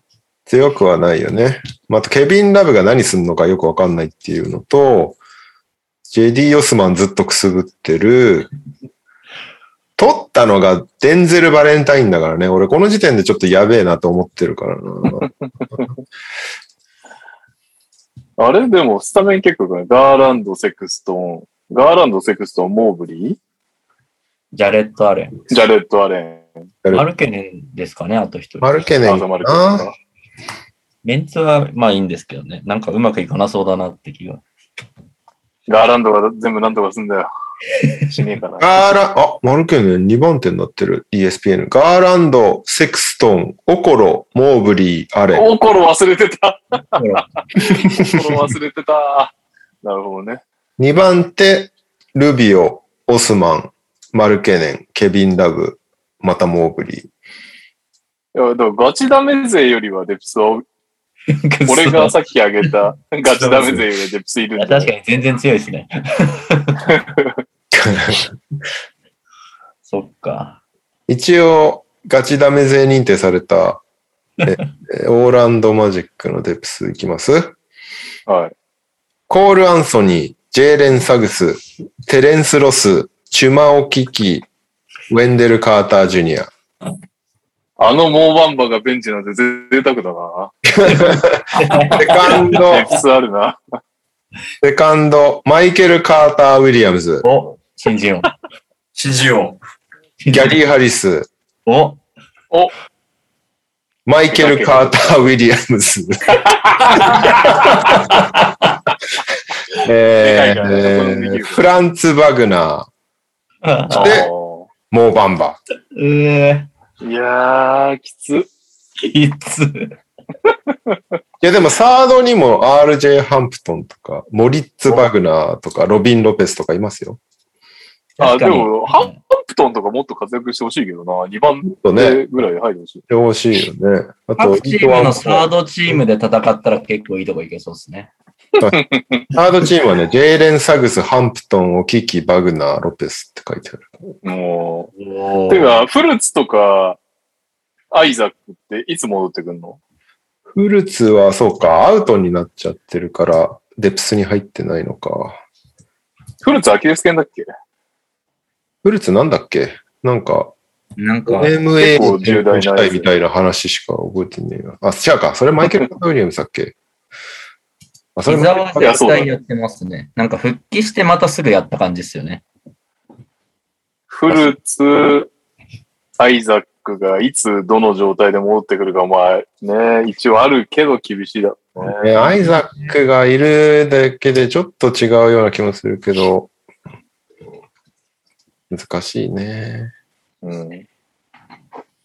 じゃあ西行きますか？はい。はい。うちの予想いきましょう。えっと、カズマさんが、1位ユタ、うん。2位フェニックス、3位デンバー、4位レイカーズ、5位ダラス、6位ウォリアーズ、7位ポートランド、8位クリッパーズ、9位メンフィス、10位パーズ。失笑が漏れたけど。9位メンフィスってよ。こいつグリズリーズファンなのに。何なんだよ。じゃあ、ここはグリズリーズファンの芝ちゃん先に行こうか。1位メンフィス。鏡だ1位メンね。フィス。2位デンバー。3位ユタ。4位フェニックス。5位ゴールデンステート。6位レイカーズ。7位クリッパーズ。8位ポートランド。9位ダラス。10位サクラメントです。私の予1位メン想はフィス。出たな。1位メンフィス。強いなぁ6、7でロサンゼルスが並ぶってことね。うん、まあじゃあわかんなかった。まあクリッパーズはやっぱね、意外といなくてもね。河合がいても意外と強くて、当時再評価の流れがまた来るかもしれない。そうそう。で、レイカーズは、ウェストブルック、アンソニー・デイビス、レブロン・ジェームスは結構ちょっとよくわかんないです。うん。まあもっと全然いい可能性も全然あるんですけども、よくわかんないから、とりあえず。とりあえず、手堅そうな5つ、手堅そうな5つにメンフィス入れちゃダメだ。手手堅そうな4つと、メンフィスの下にレイカーズをよくわかんないので置きました。だから俺、ダラスが怪しいと思ったんですね。僕の予想の肝としては。そうなんだよね。ダラスがわかんねえんだよなダラスが、ちょっと、躍進できなくて揉める。で、ジェイソン・キッドがクビになるっていう予想です。もういきなり、いきなりそっちなんだ。チーム変えるとかじゃなくて、いきなりコーチ首しちゃう。いきなりコーチをクビにするパターン。俺も不安要素、ジェイソン・キッドだからな、ダラスに関しては。はい。僕のウエスタンカンファレンス1位、サンズ。2位、ユタ。3位、レイカーズ。4位、デンバー。5位、ダラス。6位、ウォリアーズ。7位、クリッパーズ。8位、ブレイザーズ。9位、メンフィス。10位、おブレイザーズより下なんだ。まあいいや。すいません。リラードにかけちゃえ、います。10位、10位どこですか？キングス。えー、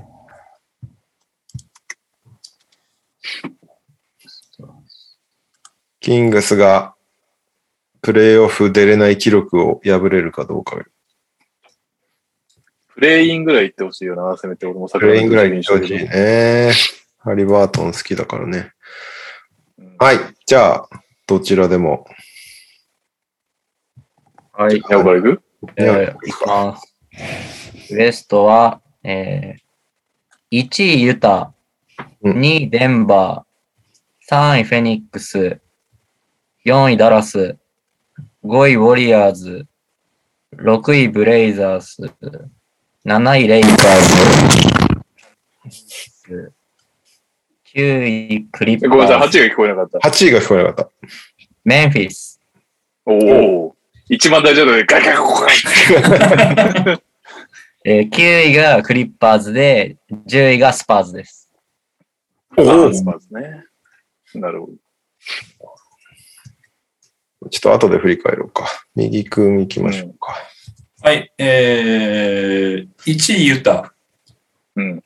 2位フェニックス、うん3位デンバうん。ー、4位ゴールデンステート、おお。5位クリッパーズおう、6位レイカーズ、うん。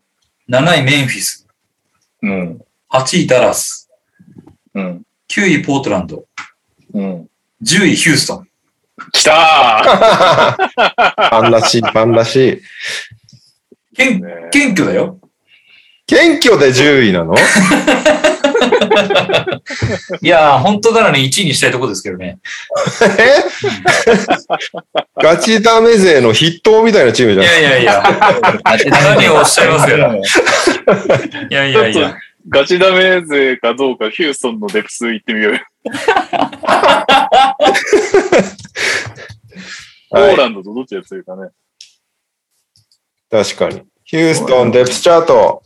ケビン・ポーター・ジュニア、おジェイレン・グリーン、おエリック・ゴードン、うん。ダニエル・タイス、うん。おお。クリスチャン・ウッド、おーうん。セカンド、うん。えー DJ・ オーガスティン、うん。エリック・ゴードン、うん。おい、聞いたよ、さっき。はい。あゲイション・テイト、うん。あ。ケニオン・マーティン・ジュニア、うん。ああ。アルペレン・シェン軍。うん。もう優勝じゃないですか。間違いないですよ。ちょっとあの、三ちょっとね、サードもフォースも面白いから言っていいですか？はいはい。えーサード、ジェイレン・グリーン、ポイントガードね。うん。ポイントガード。で、ここから SGSFPFC と続きますけど、うん。えーダニエル・ハウス・ジュニア、はい。おお。ダニエル・ハウス・ジュニア、はい。ダニエル・ハウス・ジュニア、大丈夫？なんかバグってないかな？ダニエル・タイス。チームダニエルみたいになってる。フォースも面白いんでいきますね。はい。はい。アルモニ・ブルックス。はい。おお。アルモニ・ブルックス。えーデーレン・グリーン。はい。おウスマン・ガルーバ。はいはい。おお。ウスマン・ガルーバ。なんかあの、クローンを生み出す技術みたいなのエヴァの続きなんだよ。ねえ、あアレナミデーみたいなのいっぱいいるっていうそうそうそう。式並みタイプとかもいるんだけどね、これね。あの、ハウスタイプみたいな。ガルーバタイプとかいるよね。そうそうそう。いいですね。なんならフィフスチーム、あの、ロケッツのメンバーじゃねえのにジョックランデールって書いてあるからね、ポイントガード。なんでね。しかもポイントがある。ダーツのセンター、ダッツ。はい。えー、みんな、ユタ、フェニックス、デンバーが上位って感じかな？まあなんかそこは硬いでしょまあ、そうね。大崩れしなそうというう。か、うん。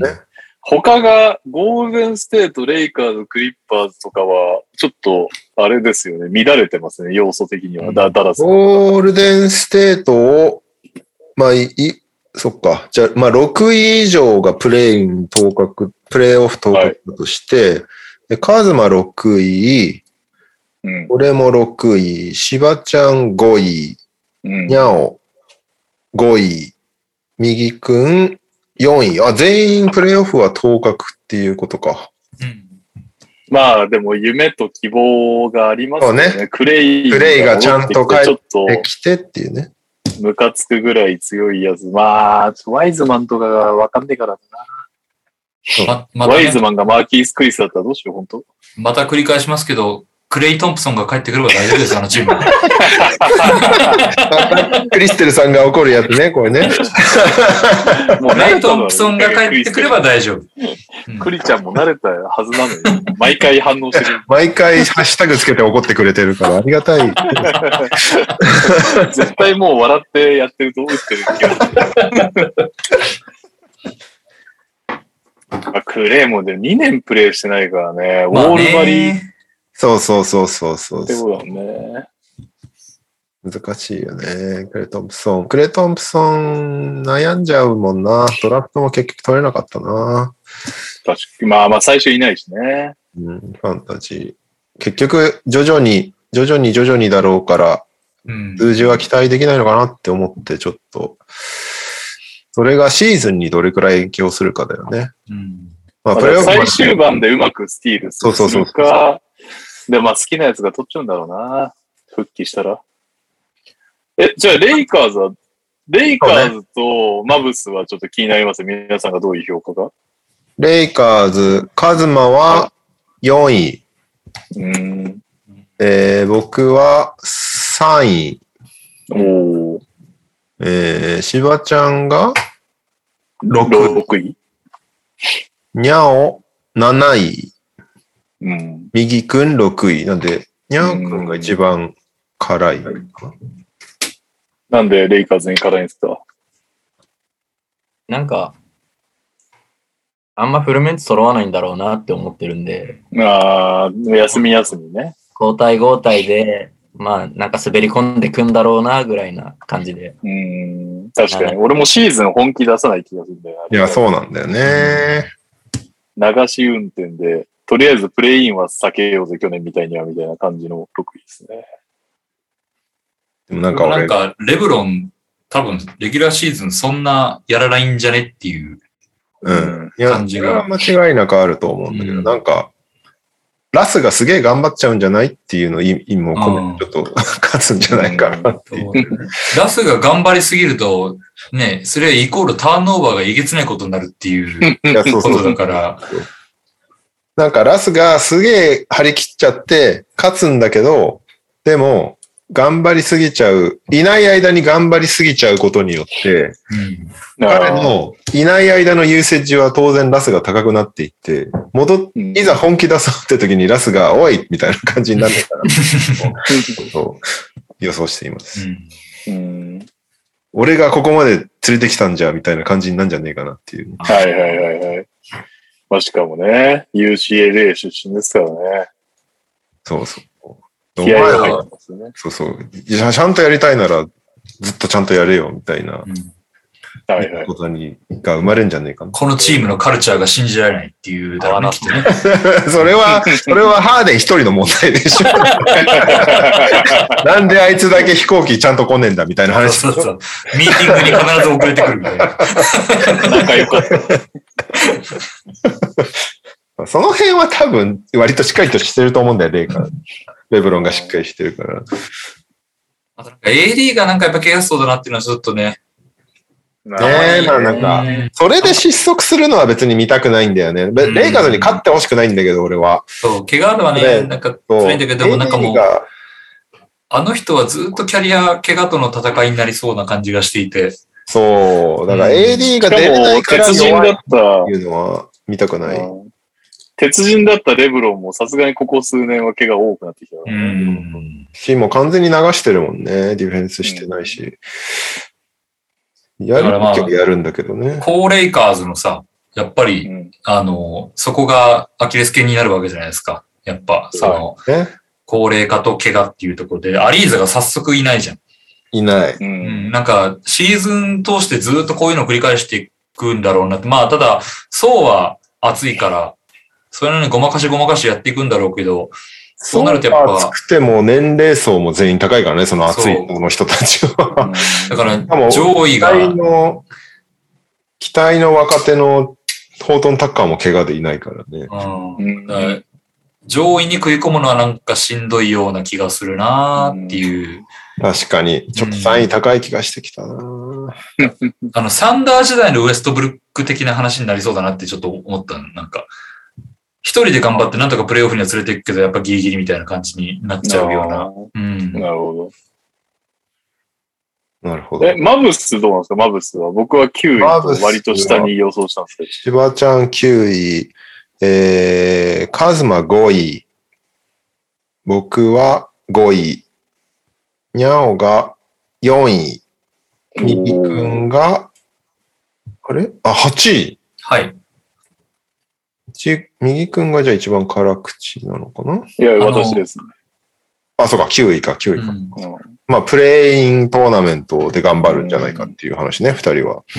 はい。いや、なんか、これダイナーでも同じ話しちゃったんだけど、まあもう、流れ的に今の、もうこう、単あのトレンドってどんどん NBA 変わっていくから、まああと数年の話だとは思うんだけど、もうやっぱり、あのーもう、ポルジンギスセンターじゃないですか。もう今のうん。今、現、あと2年、2、3年の NBA では。でそれをもう、フォワードでお前の能力生かすよみたいな感じで甘やかしてるのはちょっともう、厳しいんじゃないかなっていう。だから守れないもん、フォワードなんだ。うん。だから、ちょっと、俺は早くもうキットの手腕を、ちょっと疑問視してますね。俺は、右さんは何が引っかかったんですか？ドンチッチとポロジンギスは結局うまくいかないと思う。ああ、なるほど。うん。なんか、うまくいってる的なことを今すごく必死にアピールしてるけど、なんか、うん、そのうちやっぱダメなんだろうね。まあその原因がその、結局ポルジンギスにあると思うから、まあ俺もあのまんまじゃダメなのかなっていう感じがするし、うん。うん。なんか良くなったっけ？あのチームっていう感じがある。うん。うん。スタメン、スタメン誰なの？スタメンき、スタメンいきます？デプスチャートいきます、ルカ、ポルジンギス、クレバー、ティムハー、あと一人誰だ？クレバーじゃないね。ルカ・ドンチッチ、ティム・ハーダウェイ・ジュニア、ドリアン・フィニー・スミス、えーポルジンギス、ドワイト・パウエル。パウエルのが序列上なんだ。なんセカか、ンドがジェイレン・ブランソン、レジー・ブロック、レジー・ブロック、クレバー、クレバ人もいないってことか。そう、なんかだから、あの、ー。あまり陣容が変わってないっていううん。感じがして、なんか、あのールカが出るかもしんないみたいなことで、揉めた割には、蓋開けてみたら大して変わんなかったなっていう、確かに。うん、感じがするから、まあ、なんか、去年よりもしんどいんじゃないかなっていう。うん。うん。まあ、ただ一応ね、能力的にはまあ、ドンチッチがいる時点でプレイオフはいけるだろうから、まあ、そのギリギリのところに置いたっていう感じですかね。なるほどね。なるほどね。逆にダラスを評価してる勢はどうなんですか？ダラスを評価してるのかな、俺。まあでも5位かな。いや、だからあんま変わらないは確かになっていう感じだけど、まあでもブロックとか、スターリング・ブラウンとか取って、こう、ウィングのディフェンスをちょっとは厚み出そうとしてるのかなっていう。なんかオフェンスはだけはさ、ぶっちぎりなわけじゃん、毎回。うんディフェンスをどうできるのかっていうところで、そこを頑張って補強しようとしてるのかなっていう感じは多少感じられるから。あとはでもジェイジェイソン・キッド次第なんだよね、マジで。うん全く俺、コーチとして評価してないから、ジェイソン・キッドのことを。しかもカーライルからの格下げ感が半端ない。そうそうそうそう。なんか、これ、このメンツでカーライルだったら俺もうちょい順位上げてると思うんだけど、ねえジェイソン・キッドがわからなすぎる、俺。うん。にゃおさんは？うーん。まあ僕もちょっとその、ポルジンギスがうまくいったパターンっていう結構希望的観測を入れての4位なんですけど、まあなんか、ドンチッチに期待してるっていうところが大きいですかね。なんか、まあまあ、なるほどね。第一はね、でかいよね。それこそね、ドンチッチャがシンジ君ですからね。大人になってるかもしれないですからね、急に。わかんないですけど。なんかその、このレベル、このトップリーグのレベルでも、はい。右さんに首をひねられ、にゃおに無視される私の発言。あの、いや、まあ、うん、ドンチッチはまだ見知らぬ天井ぐらいのところなんで、まだ全然です。第2話ぐらい。え？え？なんか言い方ごめんね、ごめんね、邪魔して。あ、いえいえ。いや、ドンチッチはなんかもう独力で勝たせられる天才かなとは思ってるんで、うんうん。なるほど。なんだかんだで結構勝たせちゃうんじゃないかなって思ってます。まあまあ確かにすごいからね。はい。深くは考えてないです、この順位は。はい。ドンチッチに行きたい。うんなるほど。まあ、入れ、俺が入れてない OKC、ニューオーリンズ、ミネソタ、サンアントニオとかもね、語りたいことはありますけども、11時ですね。気になるチームがどうしてもある人は言いましょミネソタは上がってほしいけどね。個人的う。に。あーいい加減カットに頑張ってほしいなっていうね。それこそ、あいつこそ全くなんか信用できてるな。実力はすごいけど。でも今年はほらさ、なんか、この家族の不幸がめちゃめちゃ多い中で迎えるシーズンだから、なんか、心情的に頑張ってくれっていう。このまま行くとなんかバスケ嫌になってやめちゃうんじゃないかっていう心配すらある。なるほどね。いやー、デリック・コールマン以来の宝の持ち腐れ感や。いやー、なってほしくないなー はい。まあ、ニューオーリンズもね、それがもったいないっちゃもったいないですけどね。みんなから予想されてないっていう。ザイオンがよくわかんねえんだもん。いないんだもん。チームも、チームも隠すし、そういう情報を。ああ、確かにな。じゃあ、確証いきますか。はい。いきなり MVP からでいいですか？はい。はい。はい。えーっと、ステフィン・カリー、カズマ。えー、えー僕は、ケビン・デュラント。あ私はジャモラントです。ー いいな。はい。僕は、ヨキッチです。の2年連続。連覇。ハーデン。おおフ。ァンタジーで取れるけど取らなかったでおなじみ、そう。ハーデンさん。はい。割れた。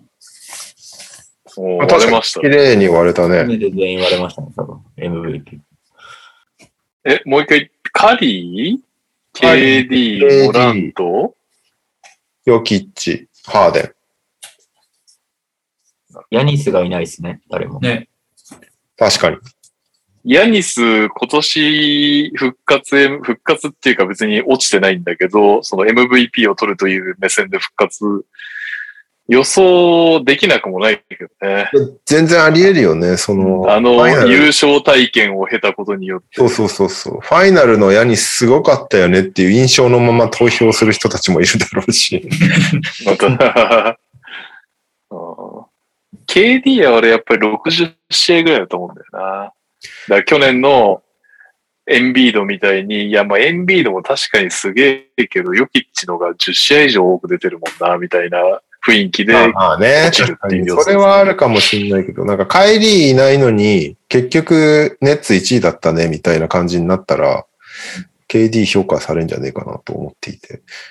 でもそこはミーさん、ハーデンだと。KD ハーデンで悩んで、多分、あ、そうなんだ。そう、ハーデンの方が出てるだろうなと思ったからハーデンにした。ああ、うんなるほどね。僕はハーデンのハムを信じていないまだ。そうなんだよ。いやー、俺も怖いな。ハムは怖いなんだよな。はい。はい。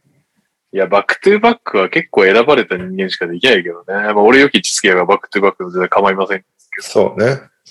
でもなんか、ヨキッチ MVP 取ったのに、全く騒がれないまま新シーズンを迎えた。なんか、かわいそうなぐらい無視されてる。確かに。はい。えー、ルーキーオブザイヤー、おう。カズマ、うん。えー、ケイト・カニンガム、うんおう。僕はジェイレン・グリーン。おーイェイ。私もジェイレン・グリーンです。イェイ。おー僕、カニンガムです。お取ったのに？あ、ジェイジェイレン？うんまあまあまあ、いいんですよ。私もジェイレン・グリーンです。うん。うん。まあ正直、こないだのピックアップゲームはクソでしたけどね、ジェイレン・グリーン。すごかったね。マジね。毎週言われる、あの、ジェイレンがクソだったっていう話を早く払拭したいですね。けど、ね、やっぱり立場が楽な気がすんだよな。そうそうそう責任を負うのは KPJ だし。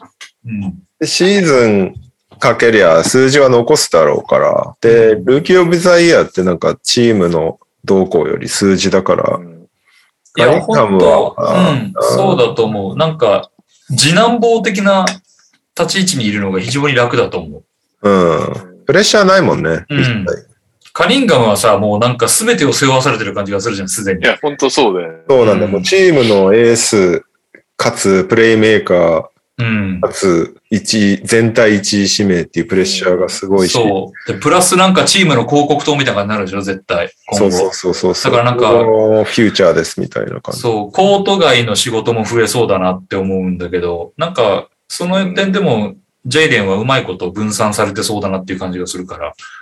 確かに。髪型も自由奔放な感じだし。確かに。ね、アフロにするなら結ばなくてもいいんじゃないと思うけど、なんか、ね、よくわかんない髪型になってるけど、それで身長稼いでるから。倍の海状態になってるね。で、ニャオのカニンハム予想は、あーグリーン活躍すると思うんですよ。まあ、取ってるし、僕。15以上は取ると思うんですよ、平均。うん。でもなんかカニンガムが、まあ、これも期待込めてなんですけど、結構すごい立派な活躍をするんじゃないかなって、もうやっぱ今言ったようにチームのエースにもう1年目からなれる、なるんじゃないかなっていう期待を込めてます。なんかそれぐらいの空きはあるじゃないですか、チームに。確固たるものが何もないようなチームなんで、確かに。まあ確かにプレッシャーも若いからな。そう全部もう総取りできちゃうような環境でもあるんで、まあそれに応えてくれるだろうっていう期待を込めてます。俺、カニンガムすげえいいプレイメイクして、すげえいいパス出した結果、出した先が決めないみたいなのを、すごい 心配してるんだよね。アシストつかないみたいな。そうそうそう。こいつアシスト少ないね、みたいな感じになって。で、無理やり打って率下がるみたいな。うん。こいつ3入るって言ってたやん。3割やん、みたいな。すごい好きな選手だから、いや、全然いいんだけどね。カニンまあ、ガム。面構えも最高だしな、カニンガムは。うん。そうそうそう。はい。こんな感じかな。シェン軍はいいですか？大丈夫ですか？軍はいいんじゃないですかね。う んそれはシェン軍推しですよ。俺もシェン軍推しだけど、さすがになさすがにルーキーオブザイヤーまではいかんだろうな。はい、えー、っと、どうでしょうかな。DPOY、ディフェンシブプレイオブザイヤー。ああ、これは賭けに出てしまったな。カズマ、アンソニー・デイビス。うん、硬い。僕もアンソニー・デイビス。私は、ちょっと賭けに出てしまいました。アーロン・ゴードン。おうええー僕はアンパイです。ゴーベアです。俺はヤニスです。あうんあり得る、あり得る。え、ゴベアが取ったら、史上初ぐらいの勢いの数になる？な、どうなんだ ?3 連覇？3回しか取ってない、まだ。いやいや、もう、もうと、え？ここ4年で3回ぐらい取ってんじゃなかった？違ったっけ？まだねいや、そんな感じだった気がするな。いや、3回は取ってる気がするね。なんか、間にヤニス挟んで3回ぐらいルゴベアが取ってるってイメージだな、俺。18、19、21だから、そうだね。22ヤニスが取ったっていう。だ連続ではないのか。なるほど。ゴベアは、取ってもまだ、ウォレスとムトンボの4回に並ぶだけだ。はいあーそこらに行きそうじゃないですか、ちょうど。なるほどね。まあ全然あり得はいるね。はいはい。まあ、あり得るようね。ん確かに。俺の AD は、みんなディフェンスしない AD だけやってる、ああ、ありそう。レイカーズの、うんこれまでね、リーグトップのディフェンスだったレイカーズ、思ったほど落ちなかったね。AD すごかったね。AD。うんうん俺も近いわ。デンバー、ディフェンスダメチーム、ゴードンいる時間帯は良くねっていう議論になってゴードンっていううん予想ですね。俺はなんかタッカー抜けたところの中は全部ヤニスがやりますみたいな感じになってそうだなって思ったっていう。なるほどね。うん。確かに。じゃあ次行きますか。ちょっともう時間も時間なんで。本当だ。えーっと、次が、シックスマン。いや、これは失敗したな。えー、カズマ、デリック・ローズ。あーうん。僕は、ジョーダン・プール。うん。僕はキャムペインにしちゃったんだよな。ダイナおー。ー 僕はシックスマンか怪しいですけど、ヒーローにしました。ああ、確かに途中でスタメンになるかも。えー、デリック・ローズです。おー、いいね。ローズ2票いいね。熱い。ローズになってほしいよ、むしろ。そうだね。ジョーダン・プールは MIP とも迷ったんだけど、ジョーダン・プール多分先発なのよ。最初は。うん。うん、で、そこでみんなウォリアーズ見るからどうせ。あいつすごいねってなって、で、クレイが12月末に復帰してからはシックスマンに回って、すごいねっていう印象のままシックスマンに取るっていう。だけです。筋書き優先の。だって、シックスマン賞大体筋書きだ。いや、でも俺、シックスマンだって結構な数スタメンでやると思うんだよな。クレイも復帰してからも毎回は出ないと思うんだよね。やっぱバックトゥーバックは出ないとか。ね。ってなると結構な数、30試合ぐらいスタメンしてるんじゃないかなって気がするけどね。はい。はい。次行きますか。次行きますか。MIP か COI か。MIP、うん。カズマは、あ、違うか。一瞬キャメロン・ペインかと思ったけど、多分、デズモンド・ベインですね、これはね。おー そっち行ったか。ベだよな、これ。あ、ベですね。楽天ですね。デズモンド・ベイン。はい。僕は、マイケル・ポーター・ジュニア。私はジャレン・ジャクソン・ジュニアです。僕は思い浮かばなかったんで、アチューアにしました。ああ、可あ能性あるな。あ、あるある。僕はルイ・八村です。おおおお。てか、ニュースで飛ばしたけど、ルイ八、え、飛ばしたよね？ルイ八村、練習開始あ、そうだね。開始しました。個人練習だけどね、まだね。あ開幕戦はいなそうだね。で、渡辺選手も怪我で出なそうって本人言ってたから、多分。どっちもいない。すごいね。いや、デズモンド・ベインはあると思って取りましたから、ファンタジー。マジで、メンフィス界隈ではめちゃくちゃ熱いですから、今。誰もプレイ見てないと思うけど。で、モンチェジた。だ、ジャレン・ジャクソン・ジュニアはそんくらいやってほしいよね、やっぱり。でもそもそもドラフトの指名が高いからな。そんぐらいやってよっていう感じはあるけどね。あるよね。であとな、まあまあ、だ MPJ は去年も結構良かったから、本当にさらに良くなんなきゃいけないっていう判断はあるし、そう。まあでもマレーいないからさ、なんかうん下手したら平均25とか飛んじゃないかなって思ってるんだよね。それは熱いね。で、あとドラフトの評価めっちゃ低かったじゃん。下がっちゃったじゃん。うんで、そこからこんなにせやっぱり成長してすごかったねっていう、これもまあストーリーラインなんだけど、なるほどね。はあんじゃないかなっていう。アチウアって、2年目 ?3 年2年目じゃないですか。年目かな？目 ?2 年目か。ってなると取りづらいはあるよね。まあね、まだ成長2過程年目それは伸びるでしょみたいな感じになるもんね。じゃあ COY ですか、最後は。コーチオブザイヤー。えーっと、カズマは、スティーブ・ナッシなんでだよ。好きやな。ュ。去年もあいつスティーブ・ナッシュって言ってね。シックスマン。シックスワンと。えー僕は、ビリー・ドノバン。うん。私はテイラー・ジェンキンズ。ビリードの番です。おえ同じくビリー・ドロバンです。お やったぜ、ビリー・ドノバン。なんせ俺シカゴ3位予想だからね。初めて過半数取った。NBA 来てからなんかしたっけビリードのは。みんシカゴなゲイターズで止まってるんじゃないの？いやいやいや。シカゴを押し上げるんだよ。仕上げる。右くんはサイラスじゃなくていいの？大丈夫？10位じゃ取れないんじゃないかなと思ってね。いや、10位入ったらみんなびっくりするんじゃねえかな。確かに。いや、まあでもそういう意味じゃ、シカゴが3位、ドンと、3位とか確かに。上位来たら、それは絶対そっちの方がいいでしょう。まあ、確かにね。うんそうね。そうね。うん。そうだよ。だから今まで何かしてたかじゃないんだよ。今シーズン何するかだからね。その目はあんのかな、その晩。待ってもらいましょはい。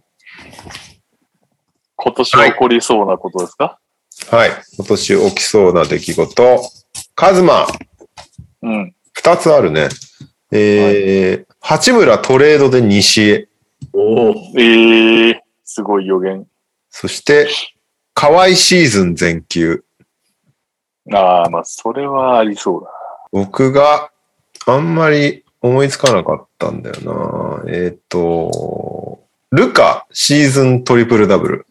おお。おー、なるほど。あ、俺？えーっと、僕は二つあって、さっき言ったジェイソン・キッド首と、あと、暇すぎてカイリーがゴゴミのようなリアリティショーを始める。予想です。見たいな、それ。いいね。ピックアップ帰りゴミのようなリアリティショー。やりたいですね。毎週やりましょう。いや、ゴミのようなリアリティショーって響きがすごくいいな。えっと、僕も二つあって、一個は渡辺裕太が、まあ、ローテーションにうまく入って、キャリアハイのシーズンを送ると。いいですね。シーズンハイの25得点以上も記録すると書いています、僕はう。ん。が一つ目。で、二つ目が、えー、あの、ドンチッチが新しいルールの餌食になると思ってます。ああ、オフェンスファール。はい。ですねで、ファールもあんまもらえないで、ふてくされるシーンが増えるのと、それによるテテクニカルが結構出るんじゃないかなと思ってます。もう去年ですらむちゃくちゃあったけど。ファンタジーオーナー的には。私は怒りますよ、多分、ドンチッチは。ラシードの記録が危うくなってきたな、じゃあ。いやいや、無理物理的に無理よ。ルール、ルールが変わって。右さん？これは、えージョン・ウォール移籍。うん。まあまあ、それは全然普通に起こりそうだ。はい。あと、ジミー・バトラーコーヒー屋開業。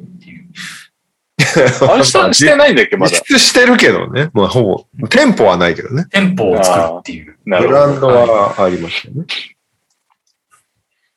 感じです。じゃあ、今年起こりそうなこと、投稿来てるんでいいですか？お、えー、オリミラ、お、すごい。カイリー・アービング引退。あ引退。あ。ね。出られないんだったらぐらいか。ドック・リバース、ベンシモとの不仲が理由で解任。なるほど。うんうん。レオさんがテレビ、ラジオに呼ばれまくって芸能人の肩書きがつく。芸能人って肩書きなの？あと最後すごいです。ダイナーより先に NTR に佐々木クリスが出演。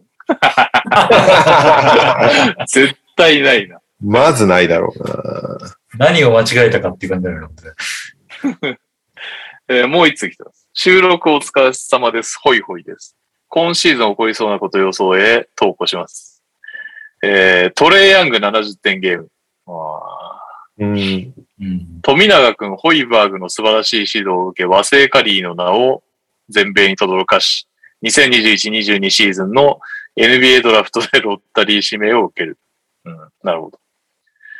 ロビン・ロペス、アニメ映画の制作を発表、NBA を引退すると言って、ピクサーアニメーションスタジオへ移籍。なるほどね。いいっすね。あれ、ちょっと待ってね。NTR のタグが来てるかな。タグは起こりそうなことは来てないですね。個人賞とか順位なんでちょっと言ってると長いんで端折りましょうはい。う。いや、現時点で3時間18分喋っていますが、このコーナーでございます。教えて、にゃお先生。え いやー、今日は長い予想で長い。えっ、と、まあ、NTR ファミリーとリスナーで行うファンタジーリーグについて、にゃお先生が寸評するこのコーナーが、まあ、また帰ってきたということなんですけど、先日ドラフトが終わったんで、ちょっとその話ですかね、先生。確かに。そうですね。まあ、あの、放送、生配信しながら結果とか言ったんですけど、あれ多分後追い配信とかもしてないんで、まず各チームのロスターを発表しましょうか。はいド。ラフト順位順とかで。じゃあ、ファミリーの中で順位が上だった人からにしましょうか。右さんっすかね。そうだね。右くん右さんが一番。が16人中の5位で、えードラフト指名だったということで、えー右さんのチーム、1巡目から10巡目まで読み上げます。えーヤニス・アデト・クンポ、シェイ、えーバランチュナス、ゴードン・ヘイワード、ケンバ・ウォーカー、スティーブン・アダムス、マイク・コーンリー、エリック・ゴードン、サデアス・ヤング、カーメラ・アンソニー。うん。うんなるほど。ー もう来週にはカーメル・アンソニーはいない可能性が高いです。まあ、上3つは手堅い気がするけどね。途中からなんか怪我がちな人がどんどん増えていくっていう。そうね、ヘイワード、ウォーカーが心配だよね。怖いですよね、ちょっと、ね。いや、ココンリーも言うてもまあまあ怪我するし、まあねゴードンもそんなに出ないシーズンある。うん。あと、あれっすね、センターとポイントガードの担保時がそれぞれ2人ずついるんですね。そうなのよ。ちょっとこれ失敗しちゃったなと思ってね。う。ん。まあ、なんか、トレードお待ちしてます。はい。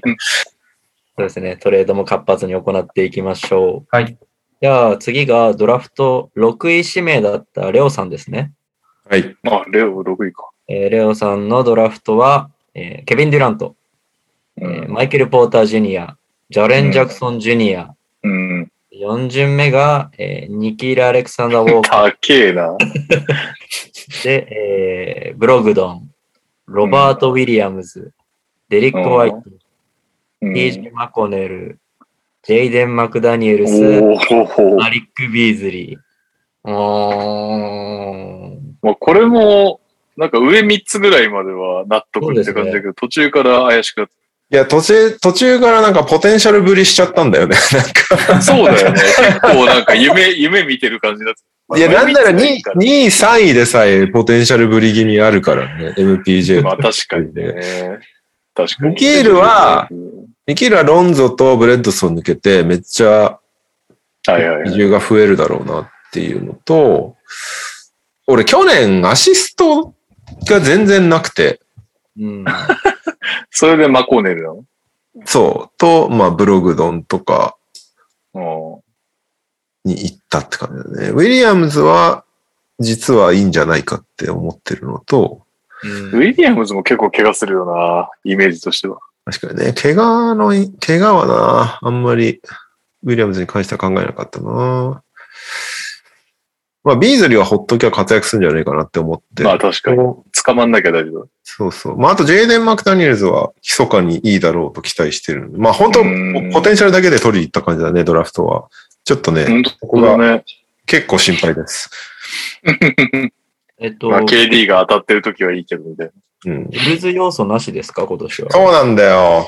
カルーソとか迷ったんだけど、でも、そうなんだよね。なんかラビーンとか残ってりゃ取ろうと思ってたけど、ちょっと前に取られちゃったりとかで、なんか取るに取れなかったのと、ブルズは割とバランスよく攻めそうな気がしてて、あ突出したスタッツを残すんじゃ、人があんまりいないんじゃないかなと思ってて、ファンタジーじゃないのかなとは思って、かな。だから唯一取りたかったなって思うのは、なんかアシスト伸びそうなロンゾボールとか、スリー片方だし、うんでも残ってなかったしっていう感じかな。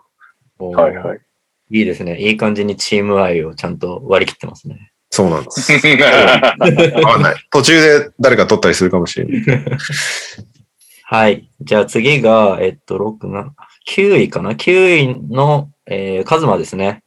うん。カズマくんのドラフトは、えー、トレイヤング、えージュリアス・ランドル、うん。トバイアス・ハリス、うんリション・ホルムズ、うんパスカル・シアカム、デボンテ・グラハム、デリック・ローズ、ダリアス・ベイズリー、ケリー・ウーブレ、テレンスマン。いやー、シアカムが最初しばらくいないのによく取ったなと思った結構高いよね。よ。ホルムズまあ、上3つは別にいい気がするけど。あ、4ついいか。俺はホルムズ期待してるから、上4つはそんな違和感ないかな。シアカム、怪しいの。まあ、グラハムが違うチームでも活躍するかどうかと、ローズもね、試合す、ローズ、ウーブレは試合するかよくわかんない。まあ、ベイズリーとかマンは伸びるかもしれないからね。まあ、マンはいいんじゃないかな、普通に。よかったし。うん俺もリストに入れてた気がするわ。ベイズリーは去年のニャオ先生の活躍するよっていうお墨付きが。今年はやめ今年はお墨付きなかったけど。すごい渋い顔してた、ドラフト中。まあでもね、グラハムはあの、ズボンさんに使えるはずなんで、ああ、確かに。確かに。はいトレードでご活用していただければとうん思います。じゃあ次が、だいぶ下まで降りてって、えー、大柴さんが13位ですかね ?16 チーム中。もう13位。はい。13位での指名となります。えー、ジャモラント、MVP ですからね。アデバヨ、ハリー・バートン、ジャレット・アレン、ケルドン・ジョンソン、うん。ハリソン・バーンズ、うんマティス・タイブル、ティム・ハードウェイ・ジュニア、ナーレンズ・ノエル、デスモンド・ベイン。うんうんまあなんか、一応火力と、あのーディフェンシブスタッツとバランスはいいつもりなんだけど、いきなりナーレンズノエルが出ないらしいです。開幕週。だからノエルは切っちゃうかも。うんああ、なるほどね。でもだけど PFC は補えそうな感じするけどね。ノエル。そうなんです。ノエルがいなくても大丈夫です。なんかでも、あれですね、結構バランスよくとってますね。ね、バランスはいいよね。うん。メモりながらやってたんで。まあだからケルドン・ジョンソンはとか、ちょっと高めで取っちゃってるのもあるけど、そうねれがね、全体的にて。ちょっと一般的な評価より高めに取ってる印象はあるけど。確か、アデバヨとかジャレット・アレンぐらいかな。あとハリバンとかは、多分、大体似たような評価ぐらいだと思うんだけど、他がちょっと高いかね。うんまあでも結構安定してて、しかも推しチーム2人取ってるっていうところはすごいですね。確かに。ニャオ先生の教えを守らず。チーム愛を。いやでもね、デズモンド・ベインはね、マジで可能性あると思うんだよな。もう、ろくなやついないからな、ほんとハンドラーとしては。メンフィス。もうメルトンも全然ダメです。タイアス・ジョーンズはまあいいか。あいつもいなくなっちゃったし、グレイソンもいなくなっちゃったし、結構出番あるんじゃねえかなと睨んでます。まあでもその可能性枠を最終順で取れたのはでかいですね、確かに。ダメなら切ればいい。あのね、最終、スネークだったから、俺より上位にいたカズマ、カズマ、てか正直メンフィスパン以外デズモンド・ベイン取るとは思わなかったから。うんうん。カズマだけ見てて、カズマが9位で指名しなかった時点で、余裕を持ってノエルを取ってからのベインにしましたね。なるほど。なんかカズマはこのドラフト全体的に叫んでましたもんね。なんかね。失敗したとかですよね。でも実際、あいつ、トレイヤングを取って別にそれは悪いとは思わないんだけど、でも、じゃあモラントでも別に良くないっていうふうに思いました。だって俺に取られるの分かったんだよね。うん。別にいいけどね。あとあれだよね。そういえば、右さんがハーデン取らなかったっていうハイライトもありました、ああ、確かに、確かに。ハーデン相当残りましたからね。14ハーデンねだね、うんどこ14番目だった。あのードラえもんが取ってきましたね。うんおこぼれ14位で。そこです。なんか、去年も見てて思ったけど、なんだろうね、そこまで、あ点を取ることにあまり執着しなくなってきてるなっていう感じがあるから、アシストはとにかく取るだろうけど、以前のハーデンとはちょっとスタッツが変わりそうだなっていうのがあったのと、あと単純に怪我が怖いっていう。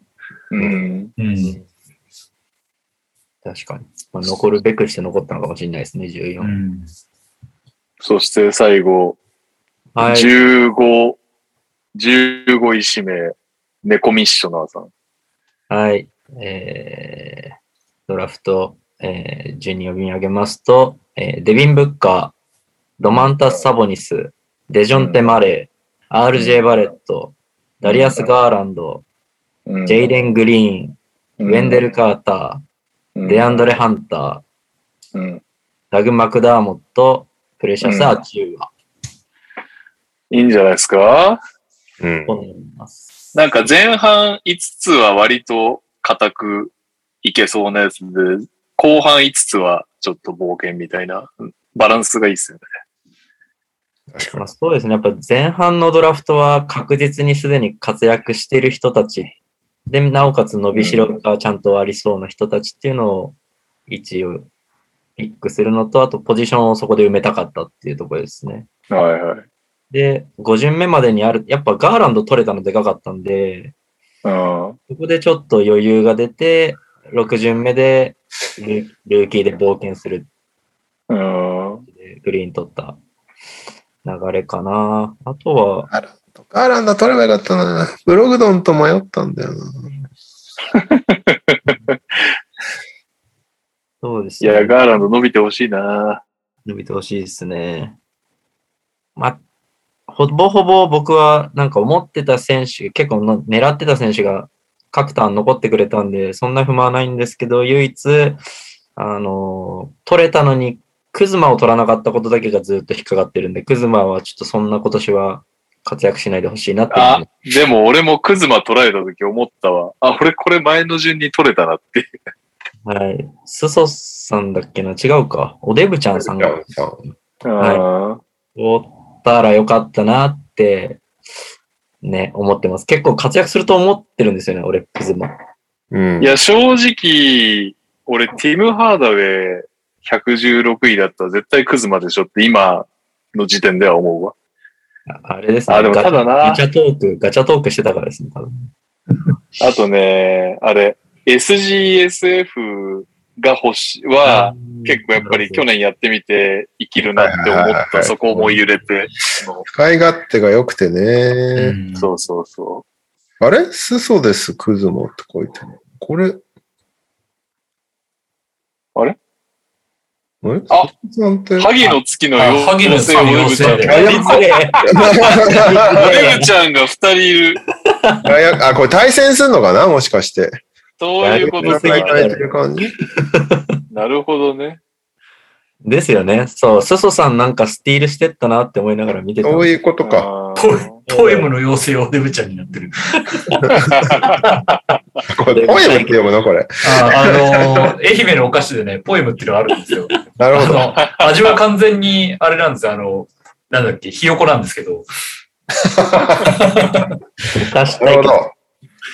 ど。あれ、もともと何の妖精だったっけ、おデブちゃん。みかんでしょ。みかんか。なるほど。とか、愛媛の人なんだな。なるほどね。はい、そんな感じはで、まあ、えっと、ドラフトも終わって、もう明日からシーズンが始まるのかなはい。はい。なので、もう今週からね、皆さん対戦が始まるので、一応対戦、はい地球の対戦相手見ておきましょうか。うん。と、まず、レオさんが、おー、お、ズボンさん。ズボンさん。ズボンさん強いからね。でもね、ズボンさんあれなんですよ。あ、ハイリーと八村。八村が、もしかしたら今週いないかもしれないから、稼働では勝てる気がする。アービングはもしかしたらじゃないし。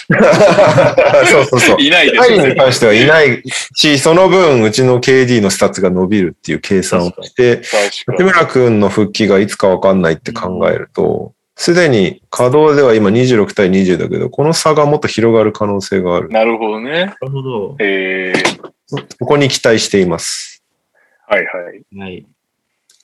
で、他の対戦が、と僕の対戦がですね、あ、はじめさん。お、はじめさ 放送で声を聞きたいさんっていうのね。あ、これもしかして僕は煽られてるんですか？煽られてるよ。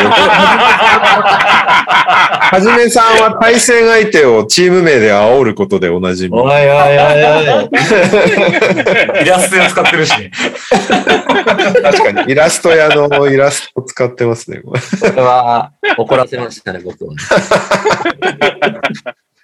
はじめさんは？はじめさん、ザイオンいる。ザイオンいる。ザイオン出ないかん。ら。あロジア・ガリライは出るんだっけ？は出んじゃないですかね。あプレシーズンの情報じゃないかなと思うんですけど、かそうね。ないんで。ドラモンドがエンビード休んでる時間にどんぐらい稼ぐかっていうと、えー、ドレイモンドか、ジ,、まあ、ジミー、CJ、ああ、なるほどね。稼ぎ頭はそのこれ辺。は、そんなに強くなさそうだな、現時点では。でも、ハレルとかめちゃくちゃ、ハレル・バーンズあたりが伸びたら、確かに、スコッティ・バーンズが結構ね、視野か見ない間確かに。活躍する可能性はありますね。ボコボコにしてやりますよ。放送で声を出してからにしろ。いや、だいぶ出してますよ。よし。じゃあ次が、これが難敵なんですよ。しばちゃん対ドラえもんですね。ドラえドもん。ラえもんか。ドラえもんしばちゃんの、しばちゃんのアイコンヒデだったんだね。ヒデです。旅でやるだからね。旅で。スタッツとは旅であるチーム名。で、ドラえもんは、ああ、怪我いなそうですね。そうなんですよ。そうちはいるのに。ハーデン、ディンウィディ、スマート、デローザン、アヌノビー、コビントン、ブーチェ、パートル、ハーターって言われて、うん結構いいね。うーん。まあ、でも、ハーター、デュアルテ、ポートルとか、どこまで、そのね、波はあると思うんだよね。そうまあ、コビントンもそうだし。コビントンもですね。まあ結構波差で、うちも波あると思うから、多分、うん、まあまああ。まあ、競れるんじゃないかな。わかんないけど。そうですね。試合数も少ないんで、爆発すればした方が勝つって感じですね。そうだね。一応、競ってはいますね、稼働はね。うん。まあでも、ノエルのせいで多分負けますけど、稼働。確かに。えー、次が、まずのが、えー、どうでいいです？あ、あブルー新参加の、ブルはい、ーブルームーンさん。ブルームーンさんの赤いな両チーム。ああ、カニンガム出なそうだもんな。あ、そうなんだ。えー、これ謎だったよね。お講義取ったんだよね。確かに、ボギー好きなのかなって思いましたけど、どどうなんですか？ああ。ね。エド・デイビスはポテンシャル枠って言ってるぐらいだから、みんなポテンシャル枠ね。プールとかエドワーズとか、確かに、アンソニー・エドワーズはでもね、で、カニンガムも取ってるし。ヨキッチは硬いからな。うん。あなるらほど。そして、アムロちゃんか。はい安。室ちゃんの相手が、あお、おドートドートさんだ。ドートを取ったドートさんですね。まあ、ドートマジですごかったから、試合出てる時は、去年。そうね。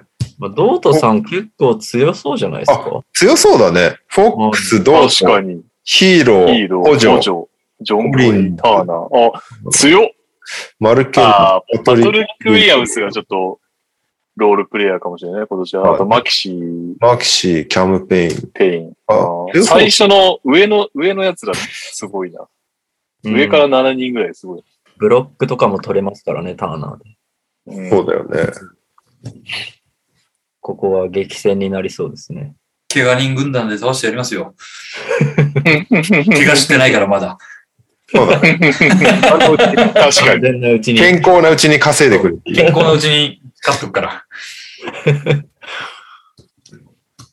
はい。じゃあ、そんな感じで、来週にはね、第1週の結果も出てると思うんで、はい全員勝つことを祈って、頑張りましょう。楽しあれ、みだ。来週はもう第一週出るんだっけ？うんえ、月曜で切り替わるんじゃないですか？そうだ。ああ、そうか。ああ、あれ？そうなんだっけ？い試合数少なくね？そしたら。や、今週と、あ、ん？そっ今か。週、来週で1個でしたっけ？た？あ、違う今週、あ日曜日までだ。今週だけか。あ、そうなんだ。なるほど。少なめなんです多分。はい。なんで、ちょっと頑張りましょはい。というわけで、投稿いきます。う。はい。皆さんこんばんは、おデブちゃんです。この度 N1 参戦させていただきます。去年 N2 で大惨敗したのでリベンジします。今年のチームテーマは、怪我がなければ何でもできるです。N1 デビュー戦は NTR の女帝こと裾さんが相手ですが、胸を、いや腹を借りるつもりでボコボコにしてやろうと思います。皆様、今シーズンもよろしくお願いします。ちなみに、裾さんからも来てますね。皆さんこんばんミッチェル裾です。N1 リーグ当選とドラフトありがとうございます。1年間よろしくお願いします。にゃお先生、私のドラフトの評価を3個とくらいください。好きです。須藤さんのチーム、あれ、さっき見ましたっけ？見てないか出。す、出すのね。3個とで、3個と、2個と？ミコトって何 ?3 文字じゃなくてか。ミコト。3文字 ?3 文字で表すと相当面白い。三、三単語。3単語。3単語。えー、っと、ラウリー、ミッチェあル、ミケル、ブリッジス、テイト、ボビー・ポーティス、クーズマ、ギャフォード、ラメロ・ボール、ジョエル・エンビード、ディロン・ブルックス。あ、ディロン・ブルックスしばらく出ないんじゃないか？な。どうだろうね。2、3なるほど週間後に再検査。2、3週後に再検査。僕あの、須藤さんって、そんなになんかこう NBA に詳しくないというか、フィーリングでやるタイプだと思ってたんですよ。うんイメージ。選手のピックとか。うん。結構、この人打算的だなって思いながらピック見てます まあそういうゲームですからね。すごいちゃんと考えてやってそうだなって。結構あの、須藤さんに取られたなって思うピックも多かったので、あ、クーズマとかね。とか、僕ラメロボールとかすごい欲しかったんですけど、うん。あ僕まで落ちてきたかはわかんないんですけど、あなんかそういうのやっぱ取ってくんだなっていうところを感じたのと、まあ、ラウリーは持ってってくれてよかったなって思うところなんで、あとは、はい、こっちの教えてにゃお先生でも積極的な投稿を期待してます。うん。はい。って感じですかね。結構いいピックされてると思います。そうだね。はい。えーっと、あとは、デブちゃん読んで、はい。と、あの、募集してないんですけど、来ちゃったんで読みますね。今週の N4 への投稿です。短歌でお送りします。南さん、10位、10位にカイリー煽られて、もたま最後に謎のシャンパート。ドラフト当日はディスコードで集まり、まるで NTR オフ会のようでした。和気あいあいとドラフトを進めていた我々ですが、全体最終ピックのもたまさんのイマン・シャンパートの指名に一同あんぐり。南をファイナルに連れてってさんの8位弁士も10位カイリーの指名に煽られたとはいえ、この令和3年にシャンパートとはなかなかバグってますよね。右さん、これって若さゆえのなんとかでしょうか。N4 からは以上です。キリンでした。いや、すごいな今年 N4 まであるんですね。すごいよね。しかも結まずそ構、れがすごい。各リーグに人数いるよね。いるいる。いる。まあ、N- N さんイマはン、イマンシャンパートより N4 の方が気になる。シャンパー N3 はなんか先行して勝手に始まってたから被ってる人いっぱいいるんだろうけど。で、落ちてから N4 を始うん。め、追伸今年も頑張って40枠使い切りますって書いてありますね、キリンさん。N4 に誰がいるんですかねそのリスナーさんたち。ちょっと気になりますね。和気あいあいとドラフトされたね。確かに。やってオリミラとかだよね、確かに。あ、オリミラやってんだ。はい。続きましてというか、最後ですね。えー、先週 N2 リーグに当選したガイモン。N2 ドラフトの結果をお送りしますので、にゃお先生にアドバイスいただけると幸いです。指名順に投稿していければと思います。N2 でしたっけ？N2 です。20 20人って考えると結構いいメンバ20人ってー。考えると、今の聞いてるといいですね。うん。あの、最後のドゥアルテとか僕結構期待してるというか、いいなって思ってた選手なので、まあ、そのあたりも取ってるし、上位もあんま大崩れしなそうな。まあ、ケルドン・ジョンソン確かに早いなとは思いましたけど、うん。その分、4巡目でハリバートン取ってるんで、まあまあ、確かに。ペイしてるかなっていう感じも。うんもう、投じていいピックをされてるんじゃないですかね。やっぱ20人リーグは16人以上にきついリーグだと思うんで、そうだよね。選手転がってないことが多いんで、まあ、ドラフト重要って考えると、旧大点なピックなんじゃないでしょうか。うん。はい。というわけで、頑張りま、しょもう一個はい、もう一個。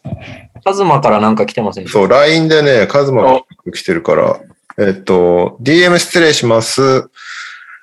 以下教えてにゃお先生の投稿です。よろしくお願いします。NTR ファミリー及びリスナーの皆様、お初にお目にかかります。ブルームーンと申しますあ。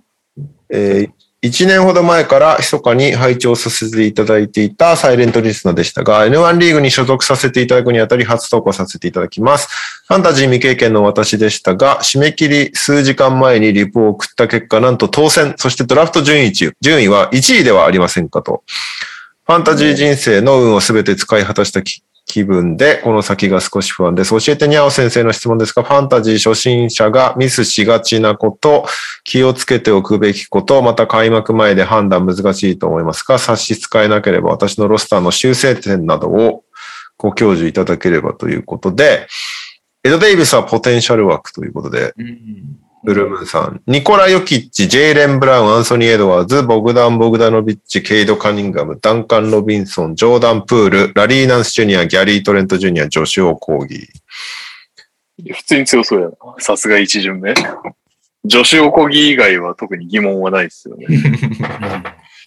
そうですね。なんかその、どこのファンの方なのかとかはまだわからないんですけど、ファンタジー初の割には、その、全部複数ポジションの選手ですし、確かに。確かに。確かに。チームもばらけてるんで、なんかちゃんとしたピックだなってすごい思います。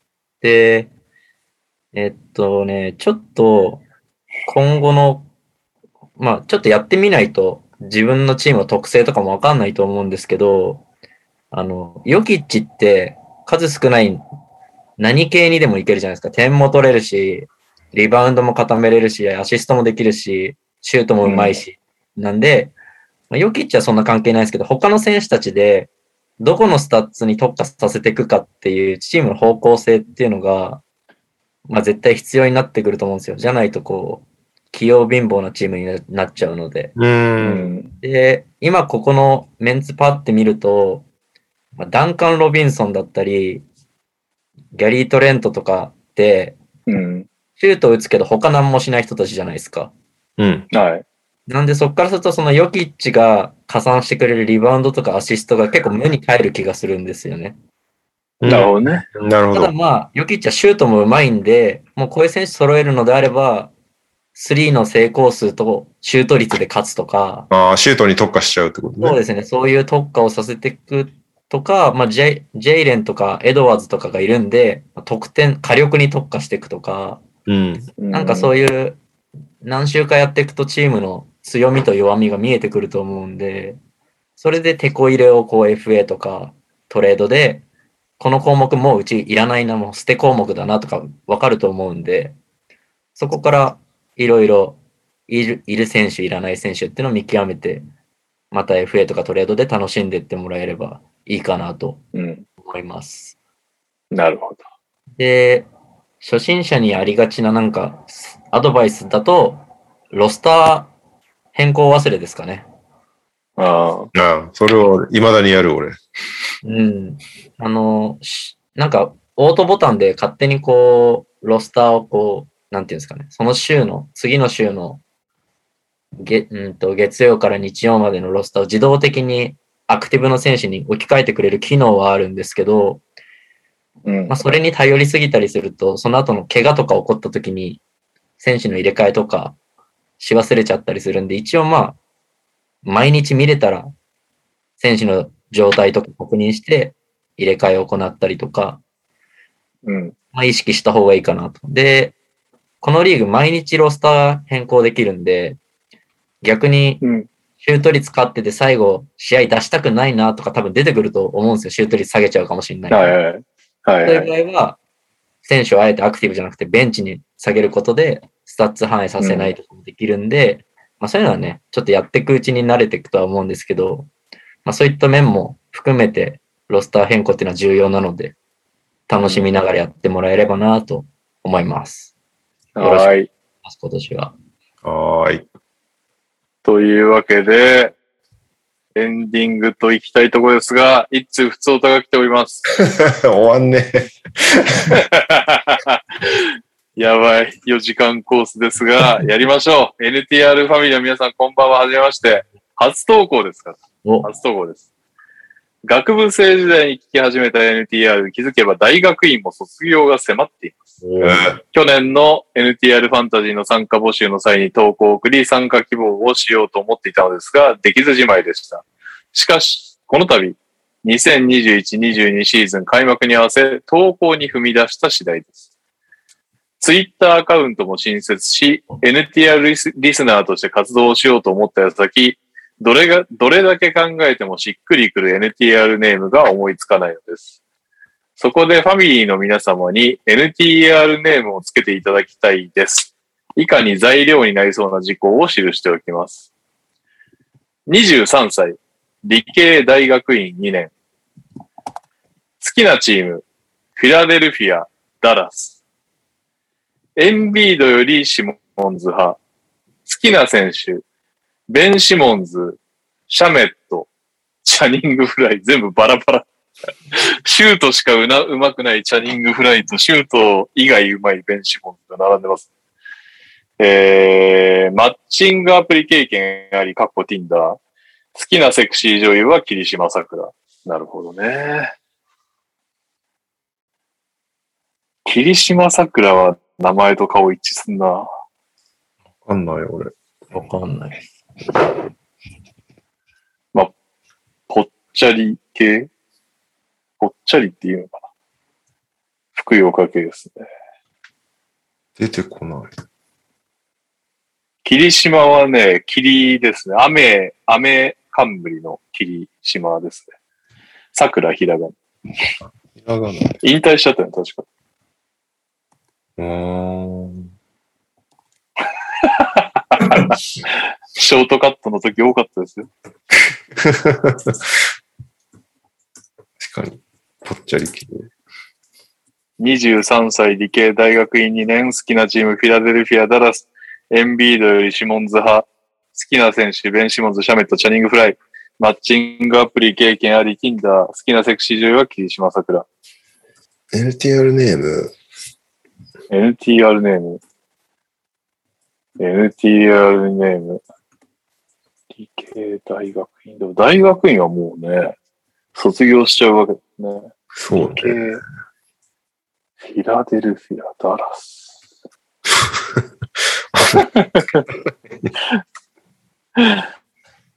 うーん。来週答え出そう、来週。宿題にしよう。みんな考えよう。じゃあ、それぞれ、一個ずつ、カズマも含めて、宿題ということでいいですか？はい。はい。すいません。来週に持ち越しでございます。何せね、8時から酒飲みながら始めたポッドキャスト11 時53分ですから。えぐい。えぐいね。えぐいじゃねえ。お前途中までいなかったのに、にお。声出せよ、声を。一気にやるとどう？俺さ、ここ、ここでさらに話を長くするんだけど、あの、前回のイージン百科、俺寝てたで有名だと思うんですけど、はい、はい、はい。なんでだろうと思って、その、聞き、聞き返してた時、聞き返してたの、昨日。うん、前回の偉人を。うん、当時まだ、ダイナーが生配信してなくて、収録してて、ズームで。あの、え、あれなんだよね。まだ、リアル収録の流れで、ダイナーをやってから NTR の収録をしてるんだよね。ああ。ああ。日本撮りだったんだ。そう、日本撮りで、俺6時からずっと飲んでたんだよ。なるほどね。あれ？俺は？いや、しばちゃんもそうなんだけど、多分、狩猟違ったんじゃないかな。なるほどね。っていうことに気が分かって、ちょっと納得しました。なるほど。めっちゃ酔っ払ってんじゃん。じゃあ、これ以降、これ以降もうレオさんが酔っ払って寝ることはないです、収録中に。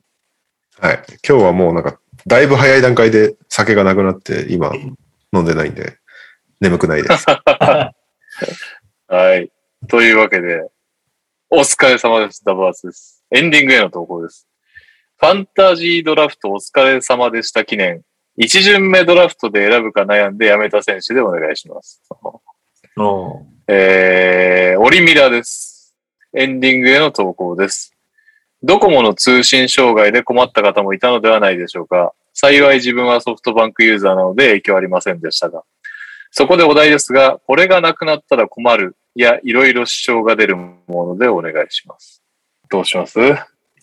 ドラフト？ドラフトいきますか